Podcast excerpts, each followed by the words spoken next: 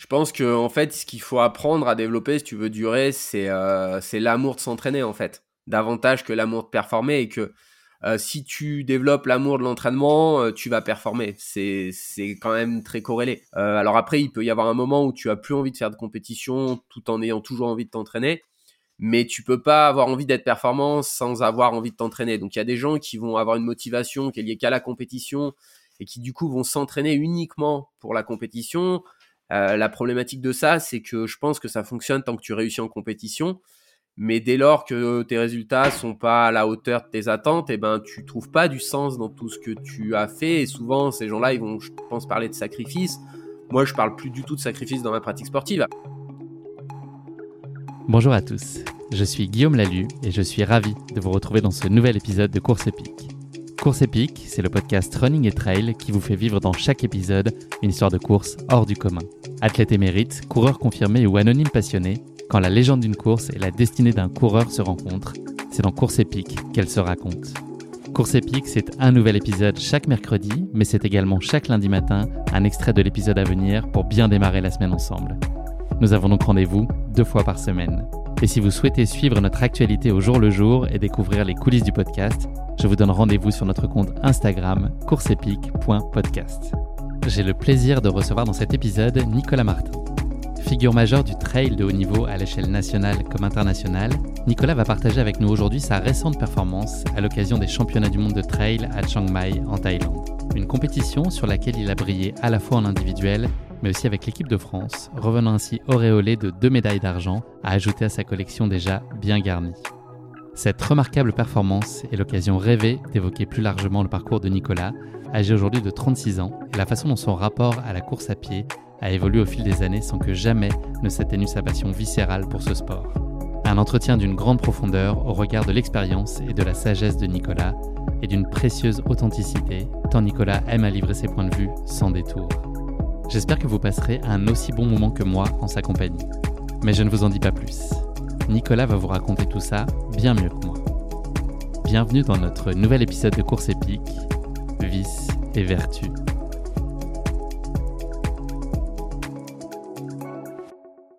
Bonjour Nicolas, je suis ravi d'échanger avec toi dans ce nouvel épisode de Course épique. Comment ça va? Ça va bien euh, dans, le, euh, dans le froid actuel, mais, euh, mais, je viens de passer quelques jours dans, dans, le sud de la France, du côté du Luberon, donc c'est c'est sympa malgré la petite fraîcheur matinale. On a pu faire quelques, quelques kilomètres avec le Team Brooks, donc tout va bien. Chanceux. Moi, je me caille aussi. J'ai l'impression de me cailler depuis le début de l'hiver. Nicolas, on enregistre cet épisode le 27 janvier. Alors, le 27 janvier, je suis sûr que tu le sais, mais c'est la date de naissance de Mozart, c'est la date de naissance de Lewis Carroll, qui est l'auteur de Alice au Pays des Merveilles. C'est aussi la date de naissance du youtubeur français Squeezie et aussi euh, du biathlète euh, Björn Dalen, qui a été longtemps l'athlète le plus médaillé aux Jeux Olympiques d'hiver, avec 13 médailles entre 1998 et 2014. Avec laquelle de ces quatre personnalités, est-ce que tu aurais aimé passer ce soir un petit dîner d'anniversaire avec eux? Mozart, Lewis Carroll, Squeezie ou Björn Dalen Ou tu ah, préfères rester chez toi? Comme je suis quand même passionné de sport, euh, je vais dire Björn Dalen. Ouais, je, m'attendais globalement à ce que tu me dises, à ce que tu me dises ça. Tu parles norvégien? Euh, Pas du tout, mais je pense que tu parles un peu anglais et je, je n'ose pas dire que je parle anglais, mais j'arrive à me faire comprendre en anglais, on va dire. Nicolas, euh, traditionnelle question d'ouverture de ce podcast. Est-ce que tu pourrais te présenter en, quelques mots à nos auditeurs Je t'impose juste une petite chose, pas le droit de parler euh, de sport ni de course à pied. Qu'est-ce que tu peux bien nous dire sur ton parcours, sur qui tu es, pour les gens qui te connaîtraient peut-être pas? Eh ben, Nicolas Martin, je vais avoir 37 euh, ans en, 2023 si, euh, tout va bien. Euh, J'habite dans le, dans le sud Isère, euh, une petite commune de d'environ 150 habitants dans, le Trièvre, donc qui est une petite région coincée entre les Hautes-Alpes et la Drôme, dans, dans l'extrême sud du département de l'Isère. Donc, je grandis ici depuis que je suis, je suis tout petit, zone rurale. mes parents étaient pas mal issu, hein, pas vraiment du milieu agricole, mais mon papa était agriculteur. Après, il avait une entreprise de de, de travaux euh, agricoles et publics. Donc, euh, j'ai passé mon enfance dans ce territoire très préservé. Avec, euh, je suis allé au collège, dans un petit collège où il y avait 200 habitants, avec avec la découverte un peu du sport à ce moment-là, parce qu'on avait sport de pleine nature. Et puis après, j'ai eu un parcours scolaire, voilà, c'est classique. J'ai fait un, un lycée général, et puis après je me suis un petit peu perdu à la fac euh, pendant deux ans en physique chimie, puis euh, ça me convenait pas trop la, la manière de travailler. Puis finalement, je finis mes études, on va dire classiques, par par un BTS gestion forestière et puis après une licence pro dans, dans le domaine du bois, mais dans lequel j'ai jamais exercé. Et voilà, et puis j'ai toujours eu un peu la passion du sport euh, en tant que spectateur, pas forcément dans une famille sportive, mais toujours une enfance active, comme je te disais. Euh, quand tu vis à la campagne, bah, tu as des activités quand même souvent tournées autour du sport, euh, que ce soit le football, j'ai joué au foot jusqu'à 15 ans, et puis petit à petit, je, je suis venu dans, dans le milieu du trail, et, et actuellement, bah, ça va être un peu dur de parler de moi sans parler de, de l'activité trail parce que. J'allais dire, t'as presque réussi à pas parler de sport jusqu'à maintenant. Ouais, c'est, bah, maintenant, ce serait difficile parce que, en fait, mon activité professionnelle tourne autour de ça et puis, euh, j'ai aussi une activité semi-professionnelle d'athlète, donc, euh, c'est une bonne partie de ma vie, mais, euh, mais voilà, j'ai quand même toujours cet attrait pour, pour la nature et, et c'est très corrélé, en fait, le sport et la nature et c'est assez indissociable chez moi. Je suis pas un passionné de courir sur la route, par exemple, tu vois, je suis, je suis beaucoup plus, j'aime le sport dans l'environnement dans lequel je vis. T'as jamais envie de déménager? J'ai vécu un petit peu en, en Savoie et en Haute-Savoie, mais c'était toujours un peu les mêmes territoires. Euh, voilà, j'ai quand même besoin de cette proximité euh, de, de, la montagne et de la nature. Euh, c'est ouais, il y a d'autres territoires très beaux en France. Euh, dans le Luberon, euh, c'est très joli, mais c'est pas forcément les territoires où j'aurais envie de vivre tout le temps, quoi j'arriverai pas à te convaincre de venir avec moi à Paris et qu'on aille courir à Montmartre. Euh, et que ça, ça, je pense que personne n'a de bourse assez importante pour me convaincre de vivre, de vivre à Paris. Nicolas, tu nous l'as dit, euh, tu as d'abord évolué à crampon au pied jusqu'à tes 15 ans. Cet intérêt pour le foot, il est né comment? C'est un peu comme, comme tous les, les gamins. Est-ce que tu as baigné dans un environnement qui était très porté vers ce sport-là? Et puis, qu'est-ce qui t'appelait C'était quoi le côté euh, collectif, hyper ludique de ce sport? C'était un, un défouloir comme aurait pu être un autre sport? C'était quoi ton, ton rapport? Ah, le, le, foot, c'était, euh, je pense, le fait que c'est quand même un des sports les plus pratiqués vraiment au début.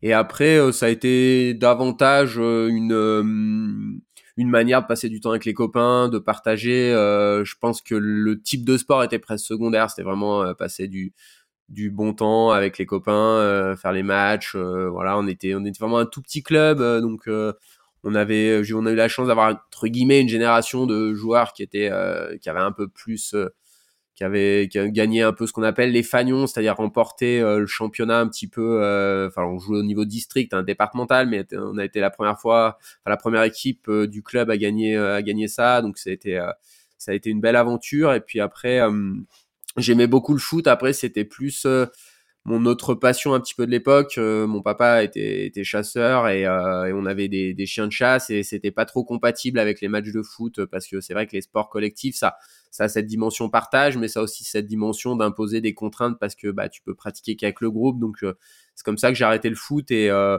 après, je pense que si j'avais pas fait. Sans regret? Non, sans regret. Euh, j'ai rejoué pendant une saison quand j'avais commencé à faire plus du, du trail. Mais mais ouais, il y avait y a vraiment ce que j'ai aimé dans l'activité après trail, course à pied, c'était quand même cette facilité de pratiquer un peu quand c'est adapté parfaitement à ta vie, quand à un moment donc c'est un peu pour ça. Après, on peut on peut pas tout faire, faire un petit peu des choix. Après, quand tu as une carrière un peu de d'athlète de haut niveau, c'est quand même très focus sur sur la performance et du coup ça a des bons côtés, mais ça a aussi des fois des des côtés un petit peu plus limitatifs. T'avais des posters de, de footballeurs dans ta chambre? T'avais des icônes de jeunesse ou pas? J'ai jamais été très très très fan. fan. mais mais j'aimais bien les Girondins de Bordeaux et quand j'étais jeune c'était l'époque de de, euh, de Zidane, du Gary, Lizarazu à, euh, au Girondin de Bordeaux. Donc euh, ouais, c'est un peu après, je pense comme tous ceux. Un peu comme dans ton club, c'était la bonne génération aussi, un peu comme à ton époque dans ton, au district. C'est ça. Et puis, puis je pense que comme tous les jeunes plus ou moins de mon âge, on va dire, qui sont nés dans les années 80, on a quand même vécu la la Coupe du Monde de foot 98 et ça nous a quand même marqué parce que ouais, moi j'avais 12 ans, je jouais au foot, j'étais quand même euh, passionné par le foot et je pense que ouais, forcément Zidane a un petit peu marqué euh, marqué notre génération dans le sport par ce qu'il faisait. Et puis euh, puis ouais, j'ai deux trois souvenirs de foot, enfin même plus moi ça m'a presque plus marqué en 2006 quand c'est un peu sa, sa dernière compétition où il où il marchait un petit peu sur l'eau, mais j'ai jamais été hyper fan et c'est même le cas dans les autres sports. Je, je suis admiratif, notamment cette année un petit pincement au cœur avec euh, l'annonce de l'arrêt de, carrière de Thibaut Pinot en, fin de saison. mais c'est plus dans l'émotion qui transmet, puis aussi ce côté un peu proximité, tu vois, de quelqu'un qui me ressemble, entre guillemets, j'ai l'impression qu'il aurait pu passer toute sa vie dans un territoire rural s'il n'avait pas eu un, talent qui sortait un petit peu de, la norme pour, euh, pour le sport, quoi. Donc, euh, ça me touche un petit peu de, de se dire que à chaque fois qu'on le verra, ce sera l'une de ses dernières courses, quoi. Pour revenir à, ton intérêt pour la chasse qui a succédé donc au, foot, est-ce que toi maintenant tu peux me donner la réponse que chercher à trouver les inconnus. La différence entre un bon et un mauvais chasseur, toi tu la connais ou pas? Moi je dirais que c'est très, euh, c'est très caricatural. Euh. En fait, dans la chasse, ça dépend ce que ce qu'on met, mais moi c'était vraiment euh, passer du temps dehors et et en fait même maintenant si j'y vais moins, j'ai passe beaucoup de temps dehors avec ma pratique sportive, mais en fait je vis autre chose quand je vais à la chasse. C'est beaucoup plus apprécier un environnement plus restreint que ce que tu peux faire quand tu vas courir ou tu vas faire plus de kilomètres. Et, du coup c'est très différent mais euh, mais tu vois moi c'est ce qui m'a donné envie de ça c'est euh, les souvenirs euh, des des journées un peu de fin octobre début novembre où t'as encore les les feuilles qui changent de couleur les premières gelées ces paysages où voilà t'es t'es à 7h30 8h du matin tout seul dans la forêt t'as vraiment l'impression d'être seul au monde et c'était vraiment ça moi qui me qui me motivait et bon la chasse c'était une manière de faire ça aurait pu être faire de la photo maintenant tu vois ça c'est vraiment plus une euh, motivation d'y aller, mais c'est pas euh, la chasse comme on elle est perçue souvent dans, dans, le grand public, quoi. Il y a des bons ravitaux aussi euh, dans la chasse. Oui, c'est vrai, c'est vrai que voilà. Après, moi, j'étais, j'étais quand même vraiment focus avec les chiens. Je passais beaucoup de temps dehors, courir après les les chiens pour les récupérer, parce qu'en fait, souvent, tu, nous, c'est des territoires où c'est quand même assez grand avec pas beaucoup de chasseurs, donc tu passes, euh, je sais pas, dans une, saison de chasse, euh, moins de 10% avec une arme à feu et tout le reste du temps, tu le passes à repérer les animaux ou à, essayer de récupérer les chiens quand ils sont sortis de la, de la traque. Donc c'était aussi une activité quand même assez sportive. Et c'est ce que j'aimais. Et maintenant que j'ai plus trop ces, euh, les chiens de chasse, moi ça m'intéresse pas du tout d'aller d'aller attendre dans la forêt que les animaux passent à proximité. C'est pas du tout mon caractère. Quoi. Surtout au mois de janvier. Ouais, bah là, ces jours-ci, c'est faut être bien habillé, quoi. Nicolas, tu nous l'as dit, euh, donc la course à pied, elle est finalement arrivée à toi de façon très naturelle, un peu dans ton quotidien, parce que c'était finalement très accessible et très pratique. Tu as pratiqué euh, de façon relativement loisir pendant 7-8 euh, ans, puis ça l'a été de moins en moins. Est-ce que c'est quelque chose que tu t'es interdit pendant un temps de, considérer cette pratique de façon un peu plus assidue, avec un, regard un peu plus orienté vers la performance? Est-ce que c'est quelque chose que tu avais jamais vraiment envisagé. Comment est-ce que tout ça a commencé un peu à prendre euh, de la place? Est-ce que c'est les, résultats qui finalement ont dicté cette orientation et puis tes, ambitions?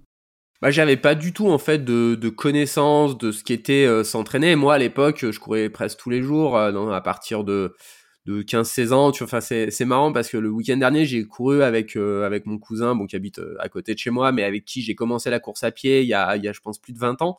Et c'est sympa de se dire que bah 20 ans après, il a une dizaine il a 10 ans de plus que moi de repartager encore ça. Donc ça a commencé comme ça un été où lui, bah, il avait, euh, je pense que j'avais, je sais plus, 15-16 ans, j'ai toujours du mal à me rappeler exactement l'année, mais voilà, lui, il avait 25 ans, il faisait un peu plus, il, il courait, il avait un de ses copains avec qui il a fait son BTS, qui a été un, un des premiers un peu pionniers du trail, Thomas Vericel, si tu, si tu euh, connais, qui a, qui a été dans, dans le premier team Salomon. Et donc euh, voilà, moi j'ai découvert comme ça. Après, euh, je courais, on va dire trois, quatre fois semaine tant que j'étais au lycée, parce que je pouvais pas trop courir la semaine, on n'avait pas trop le droit de sortir euh, librement. Et à partir de du moment où je suis allé à la fac, là, je me suis mis à courir, je pense quasiment tous les jours, une heure, une heure et demie. Moi, j'avais l'impression que c'était de l'entraînement soutenu. Puis c'est plus tard. Alors après, j'avais des prédispositions, je pense, donc j'ai fait des petites courses comme ça. C'était pour aller un peu moins à la fac aussi, peut-être, non? Non, mais je courais vraiment. non, non, non. Pour le coup, j'étais assidu. J'allais à tous les cours. Euh, pour le coup, je faisais pas péter les cours. C'était plus que je travaillais pas beaucoup à côté. mais euh, mais euh, non, du coup, ouais, je courais, je courais souvent le soir en rentrant de la de la fac, une heure, une heure et demie. J'habitais euh, sur Grenoble et il y a un territoire bah, qui est qui est un peu le, le, lieu de la forêt dans lequel mon club s'entraîne maintenant. Et voilà, donc je courais presque pas toujours le même tour, mais assez souvent plus ou moins le même tour. Euh, voilà, une heure, une heure et quart, un peu à bloc, tu vois, enfin ce qu'on appelle du tempo, euh, de l'endurance active. Et, et donc euh, après, j'ai vraiment fini mes études, je suis rentré dans le monde professionnel en, en 2009. Et c'est au cours de l'année 2009, 2010, début 2010 que je me suis dit, bah tiens, j'ai envie de, de faire un peu plus sérieux. Donc j'avais cette volonté-là, mais cette méconnaissance, et du coup, bah, je m'entraînais pas, je pense, assez pour vraiment faire du haut niveau. Et c'est là que j'ai rencontré mon entraîneur, Patrick Bringer, en mai 2010, et c'est à partir de là que ça a vraiment décollé. Et après, j'avais des rêves, tu vois, être euh, gagner les Templiers, euh, être en équipe de France, mais je pense que j'ai toujours été quelqu'un qui était plus dans dans le fait de faire les choses plus que de vouloir avoir quelque chose, genre gagner des courses, c'était davantage de de vivre quelque chose où tu sens, alors je pense qu'au début c'était ça, d'une forme de reconnaissance, quelque chose où tu as l'impression que tu réussis, tu sors un peu de la norme. Euh, donc c'était des motivations un peu extrinsèques au début, puis après ça s'est devenu intrinsèque et vraiment un quotidien pour moi quoi. Est-ce que c'est le, ça a été aussi la première fois que tu ressentais, euh, enfin, tu as parlé de tes études, que tu ressentais quelque chose de très passionnel, enfin, quelque chose qui te faisait vibrer et qui te portait, ça a aussi ça qui t'a poussé et t'as senti naître en toi avec la course à pied? Bah complètement, tu vois, tu m'as bien cerné. Je, je pense que j'étais quelqu'un qui n'était pas, euh, j'aime pas dire intelligent, mais qui aurait pu faire des études, tu vois. J'avais des, j'avais des, des facilités. Euh, j'ai eu des mentions au bac, je travaillais vraiment pas beaucoup.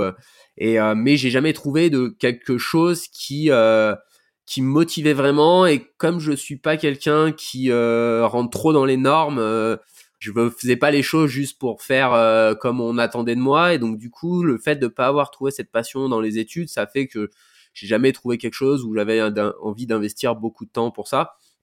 c'est pour ça d'ailleurs, j'étais pas allé en en, euh, en, prépa parce que je savais que ça me conviendrait pas du tout de, de, mettre tout entre parenthèses et que je voyais pas de sens pour euh, pour faire ça. Et c'est vrai que dans le sport, j'ai trouvé cette euh, cette possibilité là et et voilà, comme c'était vraiment une passion et que ça me demandait pas d'effort et que je trouvais du sens, c'est vrai que je me suis investi beaucoup là-dedans parce que c'était entre guillemets facile quoi. Tu as parlé de Patrick, donc qui est ton entraîneur depuis 2010, Patrick Bringer. Qu'est-ce qui fait que ça fonctionne encore 13 ans après? C'est quoi la, juste place de chacun? Enfin, C'est quoi la relation que vous avez? Est-ce que c'est une relation euh, très professionnelle, amicale, euh, paternaliste? Enfin, C'est quoi les ingrédients qui font que 13 ans après, ça tient toujours et que chacun y trouve son compte, euh, sportivement notamment? Bah, ça a été un petit peu tout ce que tu décris en fait, donc ça, ça a évolué, ça a été plutôt paternaliste au début parce que j'avais pas, j'avais pas de légitimité pour pour discuter ce que ce que me proposait Patrick. Après, ça a évolué euh, dans quelque chose de peut-être. Euh, euh, je lui faisais vraiment beaucoup confiance. Il y a des moments où je pense j'aurais dû peut-être plus m'écouter. On, quelquefois, on est allé peut-être pas droit dans le mur, mais on est peut-être allé un peu dans la surcharge et, et on est passé à côté de peut-être quelques résultats certaines années. Et après, j'ai eu une période, je pense, je, le situerais un peu au moment de ma fracture de fatigue où j'ai commencé à avoir moins cette envie de, de me faire mal, de toujours s'entraîner plus dur. Et donc là, à ce moment-là, c'est devenu une relation un peu plus, euh, enfin, plus de, mm, ouais, plus collaborative, plus euh, d'échanges et de périodes où je me gère et, où Patrick regarde plus un peu hein, avec un extérieur, plus des moments où il est plus euh, vraiment directif et impliqué. Ça dépend vraiment de, mm, de, de la période et c'est lié à ce que moi j'ai envie de faire si, si on parle de l'année 2022, il y a une grande partie où j'ai passé, euh, où j'ai passé euh, mon temps à m'entraîner tout seul. Et puis pour les championnats du monde, j'ai vraiment dit à Patrick, bah, je veux que tu reprennes la main pour qu'on fasse des choses vraiment dures, euh, que j'accepte de faire des choses peut-être que j'accepte moins de faire aujourd'hui parce que quand tu as une dizaine d'années de carrière euh, derrière toi, il y a, tu sais à quel point c'est dur d'exceller. Quand je dis d'exceller, c'est son excellence personnelle. Donc, faut accepter de faire des choses que peut-être tout seul on n'accepte pas d'écrire sur un plan d'entraînement quoi. Est-ce qu'il y a un conseil ou un enseignement qui t'a transmis avec lequel tu vis aujourd'hui et que tu as toi-même, on en parlera un peu plus tard aussi euh, de, ta casquette d'entraîneur, mais est-ce qu'il y a une phrase un peu fondatrice ou un point de vue très fondateur qui t'habite encore aujourd'hui, qui te guide aussi? Ouais, il m'a dit très tôt euh, tout ce qui n'est pas partagé perdu et je pense que que c'est très vrai. Et ça allait dans le coaching, ça allait dans mon choix de, de changement de sponsor la, l'année dernière pour, euh, pour changer de marque et avoir un rôle un peu plus de, de transmission, enfin, sorte de capitaine de route chez, chez Brooks. Donc, euh, ouais, c'est, c'est quand même quelque chose qui, qui m'anime. Euh, et puis, tu vois, j'essaye de faire aussi à travers ces podcasts-là. Ou, ou, ou, dans la bande AD+, de voilà transmettre tout ce que j'ai pu recevoir et tout ce que le sport m'a apporté parce que c'est c'est je dis souvent que le sport c'est un peu la vie en accéléré donc ça a beaucoup de, vertus euh, parce qu'on a le droit de se tromper ça a souvent moins de conséquences que entre guillemets dans la vraie vie quoi. Est-ce que tu as le sentiment toi qu'on te transmet encore beaucoup? Tu as l'impression de recevoir beaucoup ou de justement du fait de ta, ta grande expérience et ton recul et d'avoir vu aussi peut-être ton, sport évoluer, est-ce que hum, est-ce que c'est c'est plus dans cette logique où c'est toi le rôle de transmettre et que tu as toi tu reçois peut-être un petit peu moins? Bah ouais, j'essaye de transmettre. Après, je pense que un des mantras les plus forts dans la vie, c'est qu'il faut savoir écouter les autres parce que quand tu parles, t'apprends jamais rien. Parce qu'en principe, tu dis des choses que tu sais. Donc euh, c'est vrai que c'est important de savoir écouter les autres et surtout d'avoir euh, d'avoir cette capacité euh, à pas se mettre au-dessus des autres parce que tu as plus d'expérience. Je pense que tu peux aussi bénéficier des expériences de on va parler du sport, mais d'athlètes plus jeunes parce qu'ils peuvent avoir, un autre background, parce qu'ils ont une autre vision, et puis parce que tu, tu peux évoluer. Il y a des choses que des fois tu laisses de côté, mais qui fonctionnaient bien, et quand tu les revois chez quelqu'un d'autre, tu te dis ah mais ça finalement c'était pas mal. Alors peut-être qu'à cette époque-là tu l'utilisais mal ou t'étais trop. Voilà, j'aime beaucoup, euh, j'aime beaucoup quand même l'échange, et puis. Euh, et puis en fait, euh, j'ai aussi conscience que dans le domaine, on va dire, de l'entraînement ou du trail, comme je connais pas mal de choses, j'ai aussi conscience que j'ignore beaucoup de choses aussi. Et ça, c'est un petit peu euh, ce qui fait, selon moi, le fait qu'on peut se considérer comme, euh, j'aime pas utiliser le mot expert, mais comme connaisseur dans un domaine, c'est quand tu as vraiment conscience qu'il y a plein de choses que tu sais pas. Parce que souvent, tu vois, tu as ce, cet effet, euh, c'est Dunning-Kruger, si je dis pas de bêtises, de quand tu découvres un milieu, tu as l'impression que tu as, quelques connaissances, donc tu connais tout parce que tu pas conscience de tout ce qui existe. Et quand tu avance dans un domaine, tu te rends compte, ah ouais, il y a plein de choses que, que je ne sais pas et que finalement, euh, dans l'entraînement ou dans, mais dans l'entraînement en temps, quand tu entraînes les autres, quand tu t'entraînes toi-même, c'est un peu une remise en question quotidienne aussi pour, euh, pour explorer son corps parce que c'est ça qui est intéressant davantage que la performance pure, quoi. On avait eu l'occasion d'en parler, Nicolas, euh, pendant quand on s'était croisé cet été à Chamonix, je, la veille de ton OCC. On parlait de, la construction de carrière et de la progression. Donc, on l'a compris au détour de ce que tu as raconté de ton parcours. Elle a été lente mais régulière, et puis elle a atteint euh, des très hauts niveaux. Est-ce que tu penses que c'est aussi une meilleure façon de durer? Ce temps qu'on a mis à construire, c'est aussi ce temps qui permet de durer longtemps et d'entretenir aussi la flamme, parce qu'il, qui, je pense aussi, euh, est en, lien très direct avec la performance qu'on peut délivrer aussi, euh, même avec le temps, sans s'user je pense que en fait, ce qu'il faut apprendre à développer, si tu veux durer, c'est l'amour de s'entraîner en fait, davantage que l'amour de performer, et que si tu développes l'amour de l'entraînement, euh, tu vas performer. C'est c'est quand même très corrélé. Euh, alors après, il peut y avoir un moment où tu as plus envie de faire de compétition tout en ayant toujours envie de t'entraîner, mais tu peux pas avoir envie d'être performant sans avoir envie de t'entraîner. Donc il y a des gens qui vont avoir une motivation qui est liée qu'à la compétition et qui du coup vont s'entraîner uniquement pour la compétition. Euh, la problématique de ça, c'est que je pense que ça fonctionne tant que tu réussis en compétition. Mais dès lors que tes résultats sont pas à la hauteur de tes attentes, et eh ben tu trouves pas du sens dans tout ce que tu as fait. Et souvent, ces gens-là, ils vont, je pense, parler de sacrifice. Moi, je parle plus du tout de sacrifice dans ma pratique sportive. Alors, il y a des jours, c'est inconfortable, c'est sûr, quand tu fais des séances difficiles. Euh, si euh, si quelqu'un te disait tu peux être aussi performant sans le faire, il y a des jours où tu dirais ouais d'accord, je reste dans mon canapé, euh, c'est ok, mais globalement, c'est quand même avant tout, euh, voilà, vraiment cette euh, envie de, de, faire du sport, de trouver, dépasser ses limites, euh, et puis aussi d'accepter que hum, qu'il y a des moments on n'a pas envie d'aller chercher ses limites. Et ça, c'était quelque chose que j'avais du mal à accepter quand j'étais plus un athlète plus jeune. Aujourd'hui, c'est comme ça. Je sais que entre guillemets, je suis pas un feignant, donc si j'ai pas envie de faire des choses, c'est qu'il y a des raisons physiques, mentales. Que peut-être le jour où à toutes les séances je me dirais ça, ben ce sera sûrement le temps d'arrêter de faire de la compétition. Mais tant que c'est euh, très euh, marginal dans ma pratique, c'est pas pour moi compliqué de continuer à essayer d'être performant, quoi. Ça a été quoi le, plus gros challenge pour toi euh, quand il a fallu revêtir cette casquette d'entraîneur? Donc, tu, entraînes des athlètes élites comme Mathieu Delpech ou Sylvain Cachard, mais tu entraînes aussi et tu encadres des, coureurs de milieu de peloton. C'était quoi la chose la plus difficile et la plus nouvelle finalement pour toi à, appréhender dans ce rôle-là? Est-ce qu'il y a eu quelque chose de marquant ou est-ce que finalement c'était très naturel et tu avais déjà cet instinct euh, très pédagogue? J'avais un peu le syndrome de l'imposteur qu'on appelle parce que parce que j'ai un peu appris de manière euh, tout seul. J'ai pas j'ai pas eu une formation là-dedans, donc euh, bon après je fais des formations un petit peu pour pour acquérir des, des connaissances, mais c'est vrai qu'au tout début j'ai commencé un petit peu avant tout pour comprendre ce que je faisais parce que moi c'est assez important euh, tu vois quand je te parlais que j'avais jamais trop trouvé quelque chose qui, qui motivait en fait moi j'ai toujours l'impression que ce qui m'aurait convenu c'était de faire que des études tu vois. De, de jamais avoir à mettre euh, concrètement tu vois apprendre des choses mais pas forcément avoir à, les mettre en application. J'ai vraiment toujours été curieux de plein de domaines. Et je pense que c'était dans ma pratique c'était important de comprendre ce que je faisais. Et puis après c'est devenu un petit peu un petit peu naturellement. Après c'est aussi des questions d'opportunité parce qu'on est un petit sport et euh, Et quand tu veux vivre de ton sport, c'est difficile de de faire que du, du, sport. Donc des fois, il faut trouver des activités qui te permettent de compléter un petit peu tes revenus. Hein. C'est très basique ce que je dis, et un peu, peu terre à terre, mais bon, à un moment donné, euh, faut, faut payer les factures, comme on dit. Et donc du coup, c'était cette possibilité, voilà, d'avoir un petit peu plus de confort financier, sans que ça impacte trop ma pratique sportive. Donc voilà, et puis maintenant, euh, c'est, je pense, euh, voilà, quelque chose que j'aime beaucoup dans, dans la transmission, dans l'échange avec les gens. Euh, voilà, je pense que je serai jamais, tu vois, forcément ultra intéressé par la très très haute performance, ce qui n'empêche pas d'avoir des athlètes qui font de la haute performance, mais qui n'ont pas forcément cette d'être omnubilé par tout optimiser. Il y a des gens qui font du haut niveau en étant plus intuitifs. Voilà, même si j'aime bien. Le vice-champion du monde, c'est pas de la très très haute performance, tu trouves?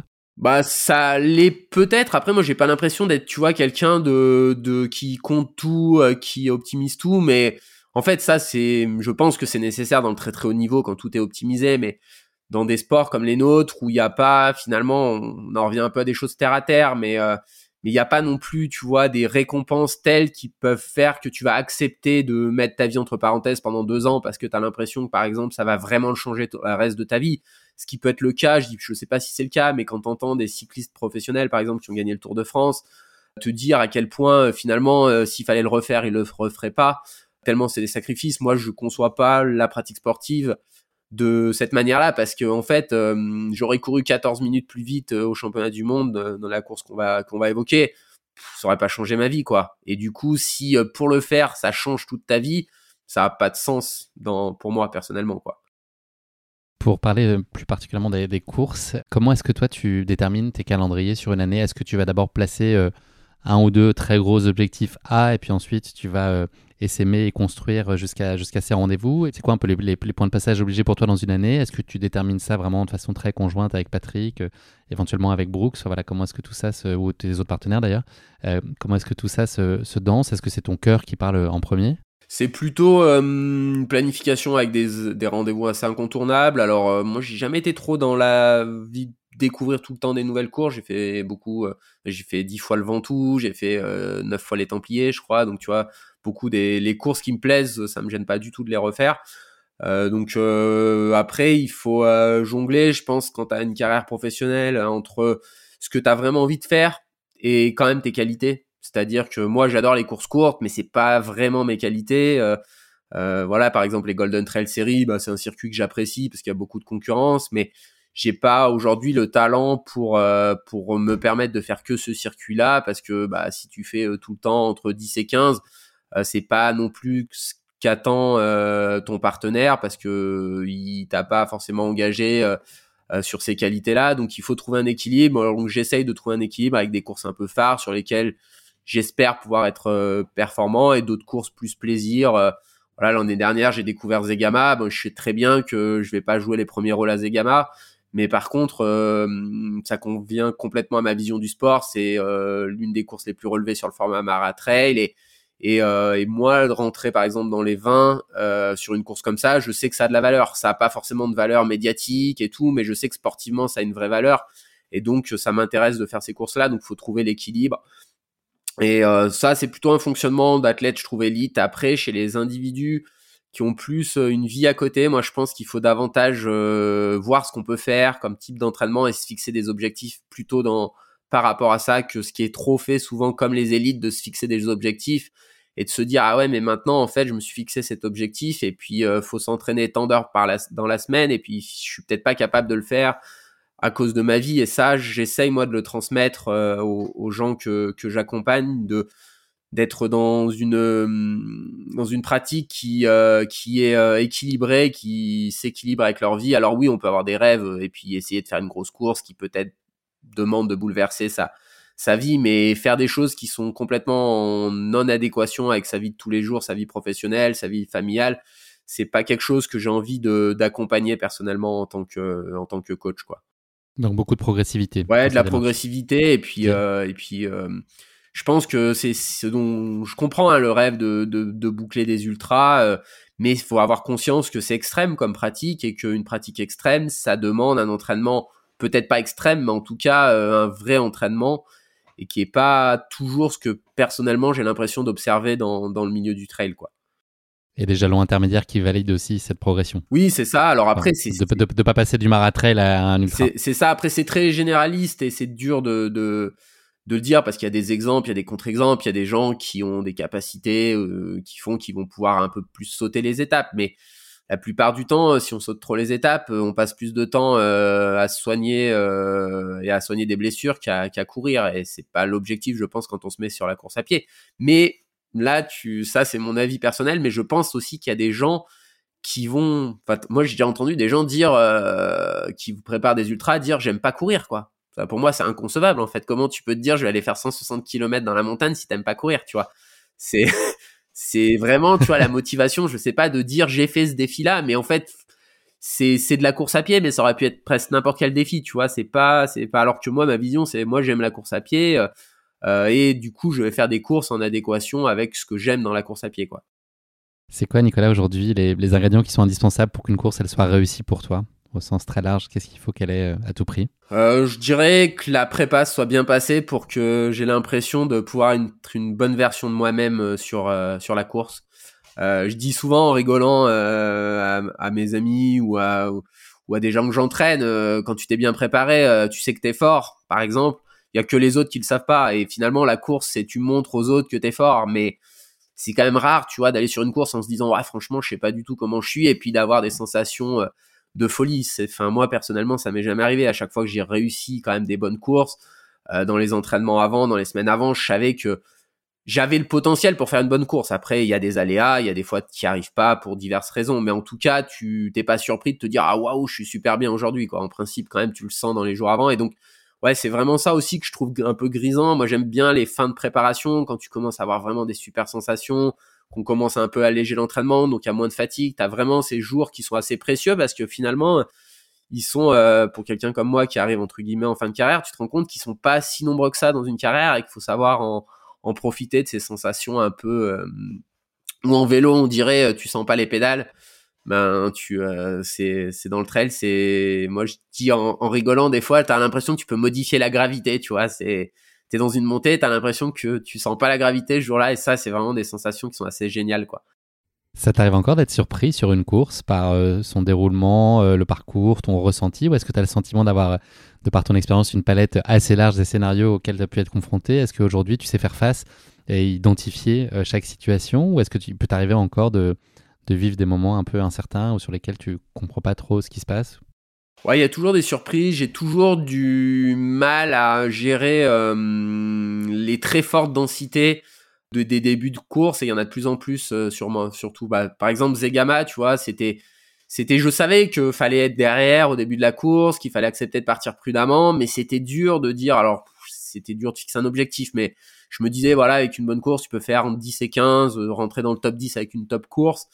Euh, et donc euh, du coup j'étais, je sais plus exactement, mais genre vers la 30e place, c'était dur d'accepter d'aller encore plus doucement, de reculer. Et bon, tu vois, enfin pour donner un exemple, mais au premier ravitaillement, j'étais que 45 secondes devant Ninkum Brinkman, la première féminine, donc je pouvais pas non plus, je pense, aller beaucoup moins vite. Et donc ça, c'était assez dur mentalement à accepter. Et donc du coup, quand tu as cette difficulté à accepter, bah tu cours un peu trop vite et souvent tu le payes en fin de course. Après, sinon, sur les scénarios, vu que je suis quand même assez passionné de la, discipline, peut-être un peu plus que d'autres athlètes qui sont très performants, je connais quand même bien les, coureurs. Et donc, du coup, il euh, n'y a pas trop de surprises parce que, parce que je sais plus ou moins me situer quand même par rapport aux coureurs en fonction du format et que du coup, j'ai une bonne connaissance. Alors, ça a des qualités. Après, des fois, je pense que ça t'inhibe aussi si tu as vraiment l'impression d'être moins fort que quelqu'un. Mais je j'arrive quand même à me rendre compte de voilà s'il est plus fort c'est pas juste dans ma tête je me dis qu'il est plus fort c'est que j'ai aussi des ressentis qui me laissent dire que bah non ça va trop vite et que et que tu peux pas suivre. Si c'est un coureur des fois qui est un peu plus que tu considères un peu comme quelqu'un de ton niveau ou légèrement en dessous bah tu vas peut-être un peu plus t'accrocher. Mais c'est vrai que s'il y a à la fois des sensations qui te disent ça va trop vite plus vraiment le sentiment que le coureur normalement il est pas exactement dans la même classe que toi, bah ça te permet aussi de dire ouais attention euh, là faut faut accepter qu'il y a, il y a des individus meilleurs que soi. Et moi j'ai me suis construit là-dedans parce que j'ai jamais été un surdoué non plus euh, qui euh, dès qu'il s'est mis à courir remporter les courses était à l'avant. Donc je me suis aussi construit dans une première partie de carrière par des courses plutôt par l'arrière. Et donc j'ai dû accepter ce fait de de courir pas en étant acteur des courses et d'être plus dans dans ma course personnelle et puis avec un résultat qui peut être honnête à la fin, mais qui était des courses qu'on appelle un peu où tu ramasses les morts, comme on dit, quoi. Si on se projette un peu là sur les, mois qui arrivent et sur les, chantiers que toi tu as identifiés sportivement, est-ce que, est que l'idée c'est que tu es dans une, plutôt dans une euh, logique de maintien de tes qualités existence, de les, de les conforter en tout cas et de ne de pas, de pas décrocher sur ça Ou est-ce que tu es aussi dans cette optique d'aller euh, développer euh, d'autres compétences complémentaires et tu es dans une constante logique d'optimisation de, toutes, les, toutes les sphères de, ta pratique sur lesquelles tu pourrais peut-être te sentir un petit peu moins au niveau, sur lequel tu as encore un potentiel de développement. Est-ce que tu vas t'attacher à aller chercher ça ou est-ce que tu vas surtout essayer de capitaliser sur tes forces pour le, résumer un peu plus de façon un peu plus succincte? Euh, Bah ouais, bon alors à mon âge, on est quand même plutôt sur déjà essayer de maintenir son niveau. Après, j'essaye quand même, tu vois, on le voit avec Kylian qui a, qui a juste un an de moins que moi, donc on est plus ou moins de la même génération. On a vu que la saison dernière, il avait euh, peut-être fait ce qu'il avait jamais fait dans, sa vie, donc euh, je pense qu'il y a toujours moyen d'améliorer des choses. Après, j'ai toujours eu le sentiment, moi personnellement, que pour euh, aller plus loin, j'avais des limites mentales. C'est-à-dire que je pense qu'on a tous une capacité mentale. Alors moi, je pense que j'ai un mental qui est globalement fort, mais qui est pas trop capable d'accepter des grosses surcharges qui peuvent être nécessaires pour aller chercher plus ses limites. Et comme je le disais déjà, je, vois pas du sens non plus de, tout sacrifier pour courir un peu plus vite. Après, j'essaye par contre dans mon entraînement d'implémenter des nouvelles choses, mais plus pour pour ne pas se lasser parce que c'est aussi une facilité de dire bah voilà je sais je me prépare comme ça ça ça ça fonctionne mais bon bah du coup tu as beaucoup aussi de souvenirs et donc de de se dire ah oui mais je sais à quel point ça va être dur si tu fais toujours les mêmes choses donc j'essaye d'avoir un niveau plus ou moins similaire mais en faisant pas tout le temps la même préparation par exemple pour citer un exemple cette cet hiver ben je me suis mis un peu à la musculation je n'étais jamais allé dans une salle j'étais jamais passé sous des barres je suis pas intimement convaincu que ça améliore complètement la performance. Par exemple, tu vois, si tu me disais euh, vraiment, euh, est-ce que faut aller faire du ski de rando tous les jours euh, plutôt que de faire de la muscu, je te dirais, faut aller faire du ski de rando tous les jours. Mais je sais qu'aller faire 4-5 heures de ski de rando, je suis pas forcément prêt à le faire, j'ai pas forcément le temps non plus pour, pour le faire. Donc je me suis dit, bah tiens, je vais essayer de faire de la muscu, c'est nouveau, ça varie un petit peu. C'est, je m'embourgeoise un peu si mon coach m'entend, Patrick, il va me dire là c'est le temps d'arrêter, mais mais bon, euh, quand il fait euh, moins 5, t'es pas plus mal dans une salle que dehors.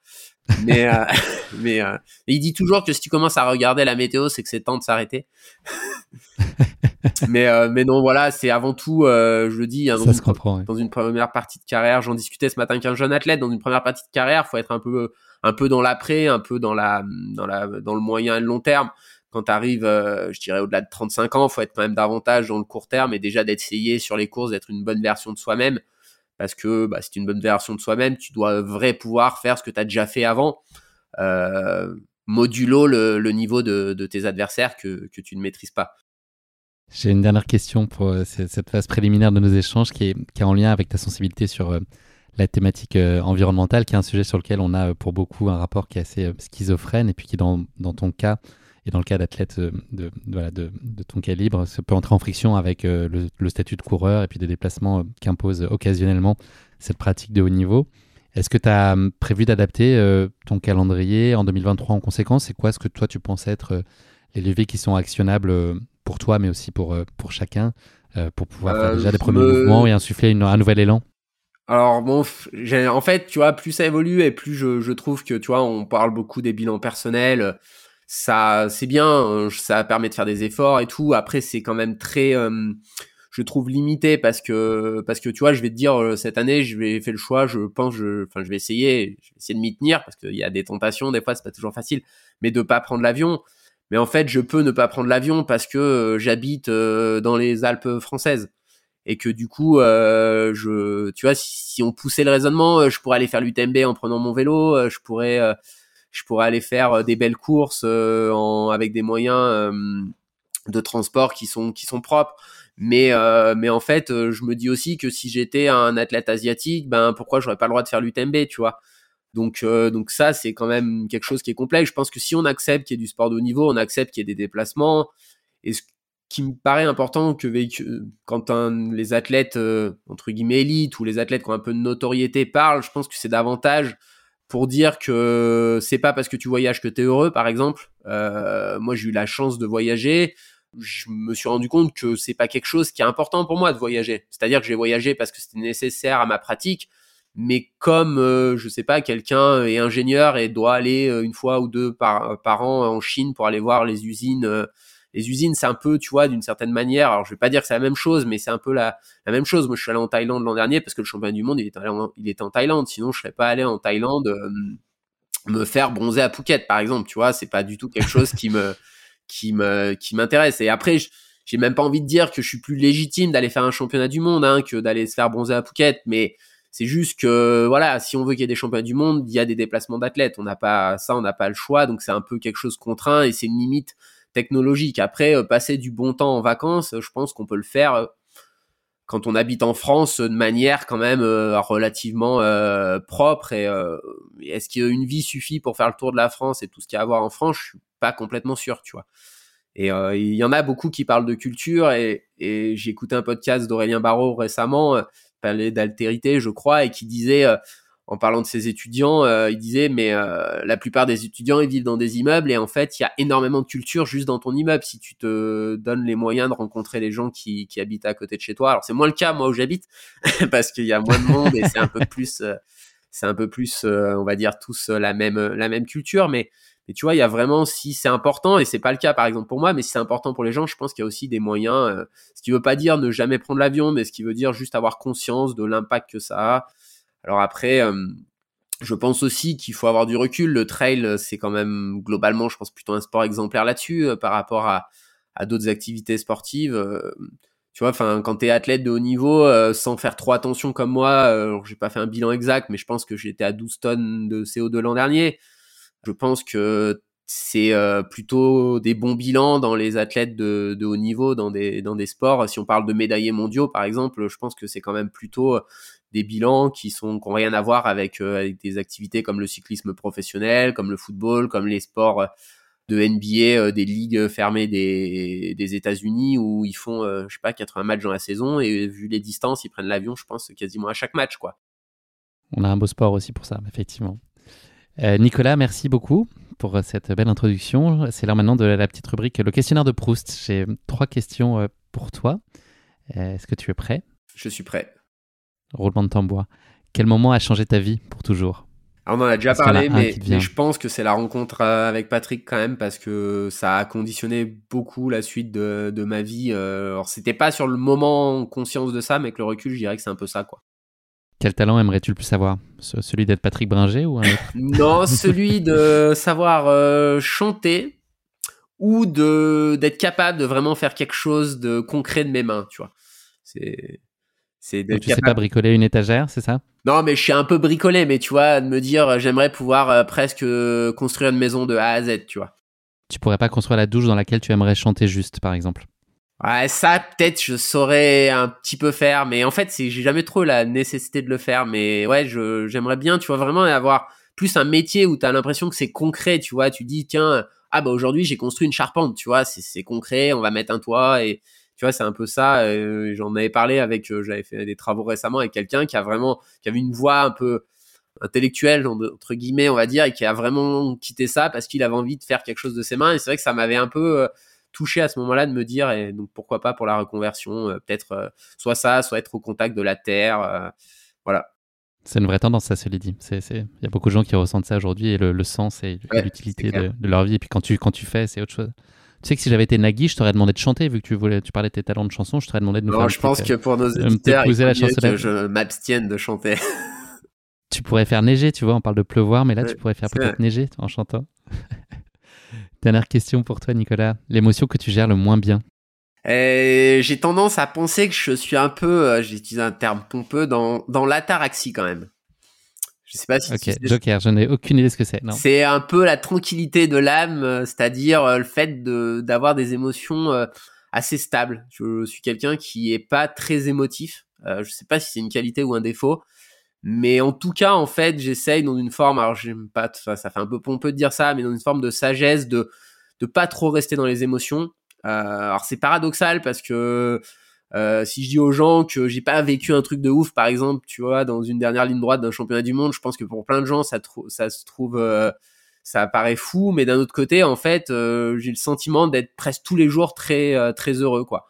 Tu vois, de pas avoir ces moments de, de, parce que j'ai l'impression que les émotions, c'est aussi beaucoup le yo-yo et que du coup, ouais, cette sorte de de peut-être il y a jamais de truc tu fais waouh c'est génial euh, mais par contre c'est toujours euh, vachement bien. Il y a des gens qui te diront que la vie a pas de sens en étant comme ça mais moi j'ai plutôt eu l'impression d'être toujours euh, plutôt comme ça mais de manière générale hein, je pense pas que c'est quelque chose que j'ai développé. J'étais plutôt comme ça dès le, plus jeune âge je vais faire la psychologie de comptoir, mais est-ce que c'était une façon pour toi de te préserver euh, plutôt dans les moments moins bien, justement? Est-ce que c'était une, forme de protection? Je sais pas trop parce que j'ai pas jamais eu ce, hum, sentiment, tu vois, d'émotions très fortes comme te décrivent certaines personnes. Donc je pense que est-ce que euh, est-ce que c'est lié à mon enfance ou je sais pas, c'est dur à dur dur à identifier. Euh, des fois, j'essaye en plus de dire que c'est important, tu vois, d'être capable d'être très émotionnel parce que pour euh, entraîner certains athlètes. Je sais que c'est voilà quand ils ont cette émotion positive, c'est des warriors, tu vois.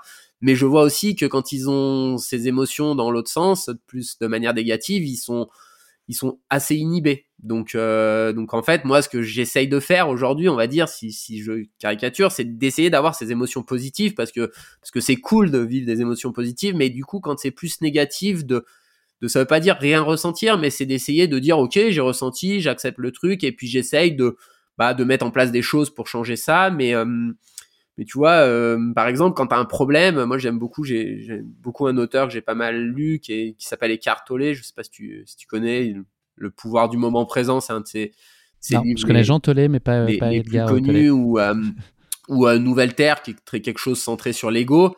Et cette notion de, de j'aime bien dans, le livre, il disait, euh, en parlant des problèmes, euh, est-ce que vous avez un problème maintenant? Et en fait, à cette question, quand même, c'est très souvent la réponse est non.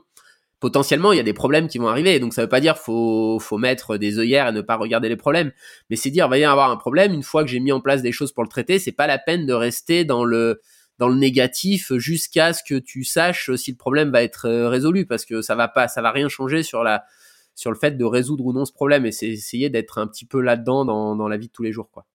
J'avais entendu aussi une version un peu alternative à ça qui est de se dire est-ce que c'est un, problème auquel tu repenseras dans un an? Tu vois, est-ce que le, truc là qui te paraît inextricable auquel tu es confronté aujourd'hui, est-ce que vraiment dans un an tu te souviendras même l'avoir euh, rencontré? C'est ça.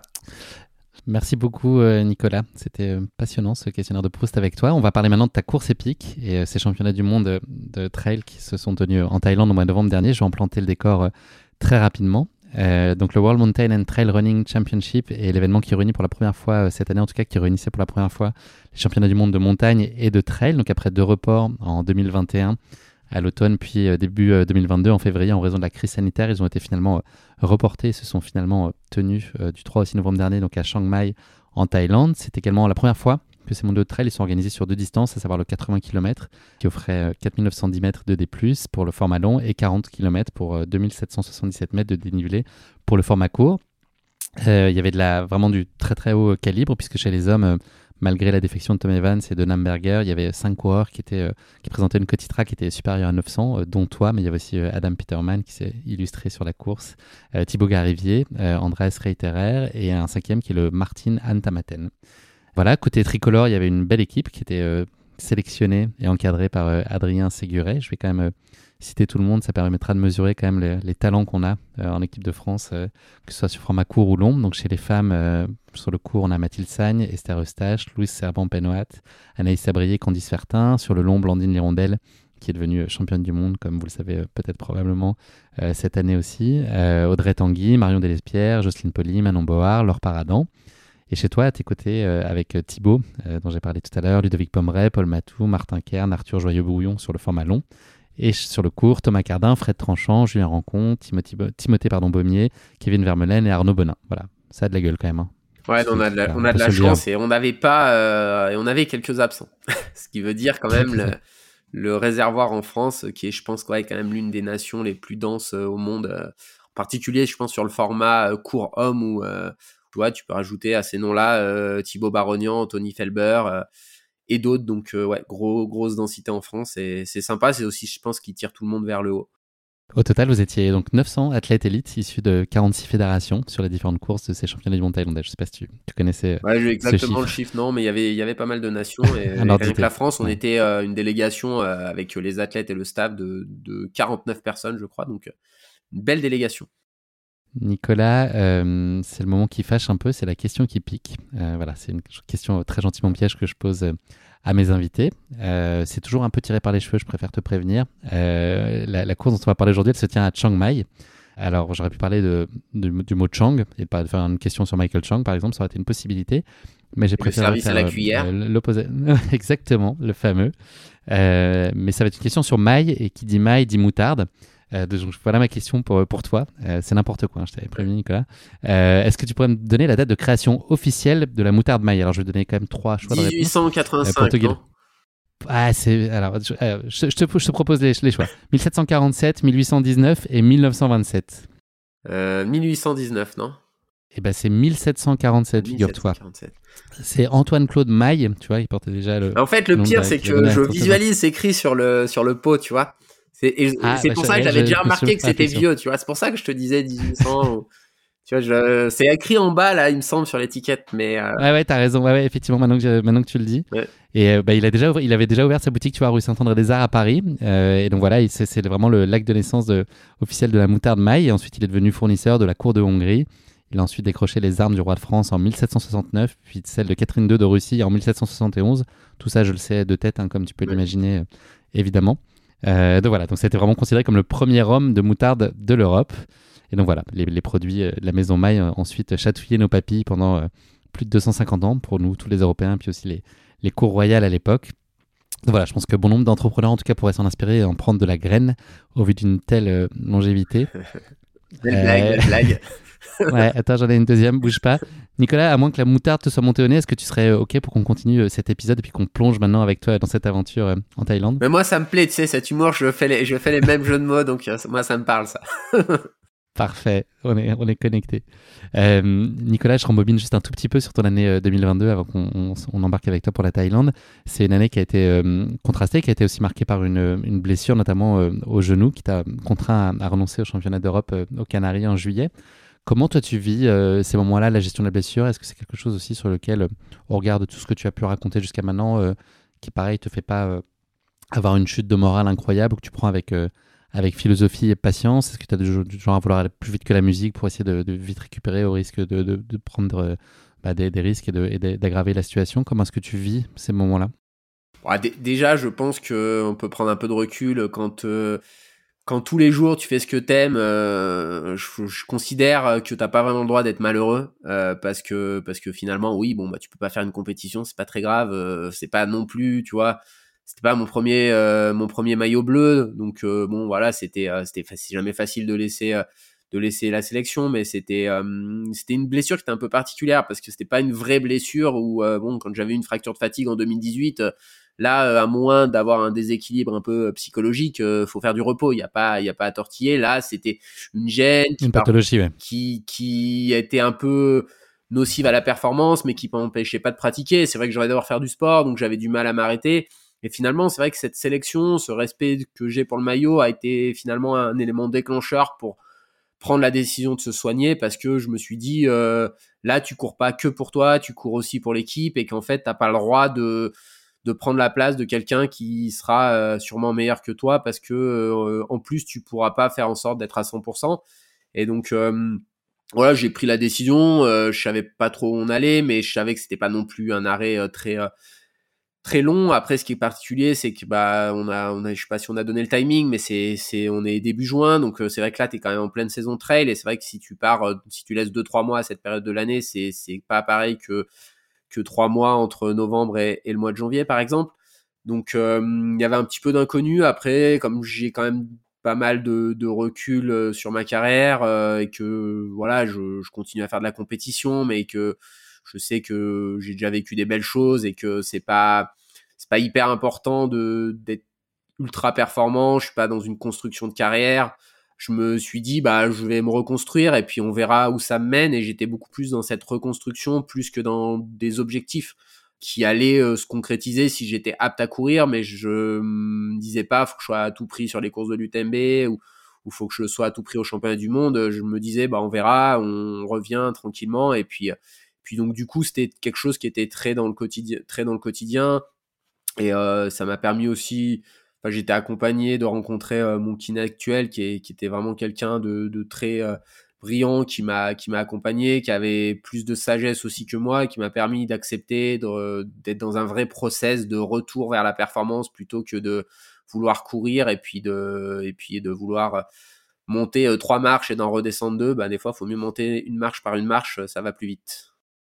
On s'est croisé à la veille de ton OCC, je l'ai dit tout à l'heure. Est-ce que ça a été une surprise pour toi euh, de performer? Tu as été euh, sixième de cette course. Est-ce que euh, ça a été en justement parce que pour situer c'est fin août donc voilà c'était pas, pas loin de... je sais pas si je l'avais évoqué mais comme je l'avais prévu c'est-à-dire en faisant preuve d'humilité sur mes capacités du moment c'est-à-dire de ne pas être entre guillemets le Nicolas qui qui a un palmarès mais le Nicolas qui revient de blessure et qui n'est pas capable de jouer euh, les premiers rôles euh, euh, à la régulière, on va dire, c'est-à-dire de partir dans le groupe de tête comme j'avais pu le faire l'année d'avant pour terminer à la même place, mais l'année d'avant, je me sentais vraiment bien et j'avais envie d'être acteur et de me dire bah voilà où ça peut te mener. Ça avait été dur mais là ça a été une course par l'arrière. Et donc quand tu cours par l'arrière tu es quand même dépendant aussi des autres. Je pense qu'il y en a qui sont partis trop vite qui étaient peut-être meilleurs que moi ce qui m'a permis de bien remonter.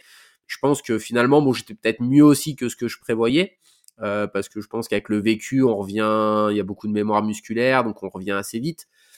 Mais c'était aussi quand même là un petit peu, quand euh, j'ai vu que les sensations revenaient aussi, quand même un peu dans l'après, de se dire euh, l'objectif, ça va être les championnats du monde, et que là, ce jour-là, c'est de montrer que je suis déjà revenu à un bon niveau de forme, qui fait qu'en étant quand même, entre guillemets, quelqu'un qui, qui peut être un cadre en équipe de France, le fait de montrer que je pouvais monter en, en puissance, ça pouvait être déterminant au-delà de la place pour, euh, pour faire partie de l'aventure à, Chiang Mai.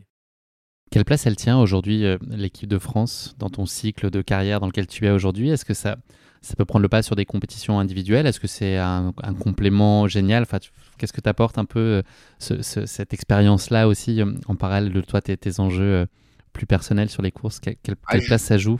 Moi, j'aime beaucoup l'équipe de France. Hein. Je j'ai euh, jamais euh, raté une sélection euh, depuis que je suis rentré en équipe de France. Alors des fois, j'ai pas pu honorer ma sélection, mais je, je m'étais, je crois, plus ou moins qualifié à chaque fois. Donc ça tient beaucoup de place.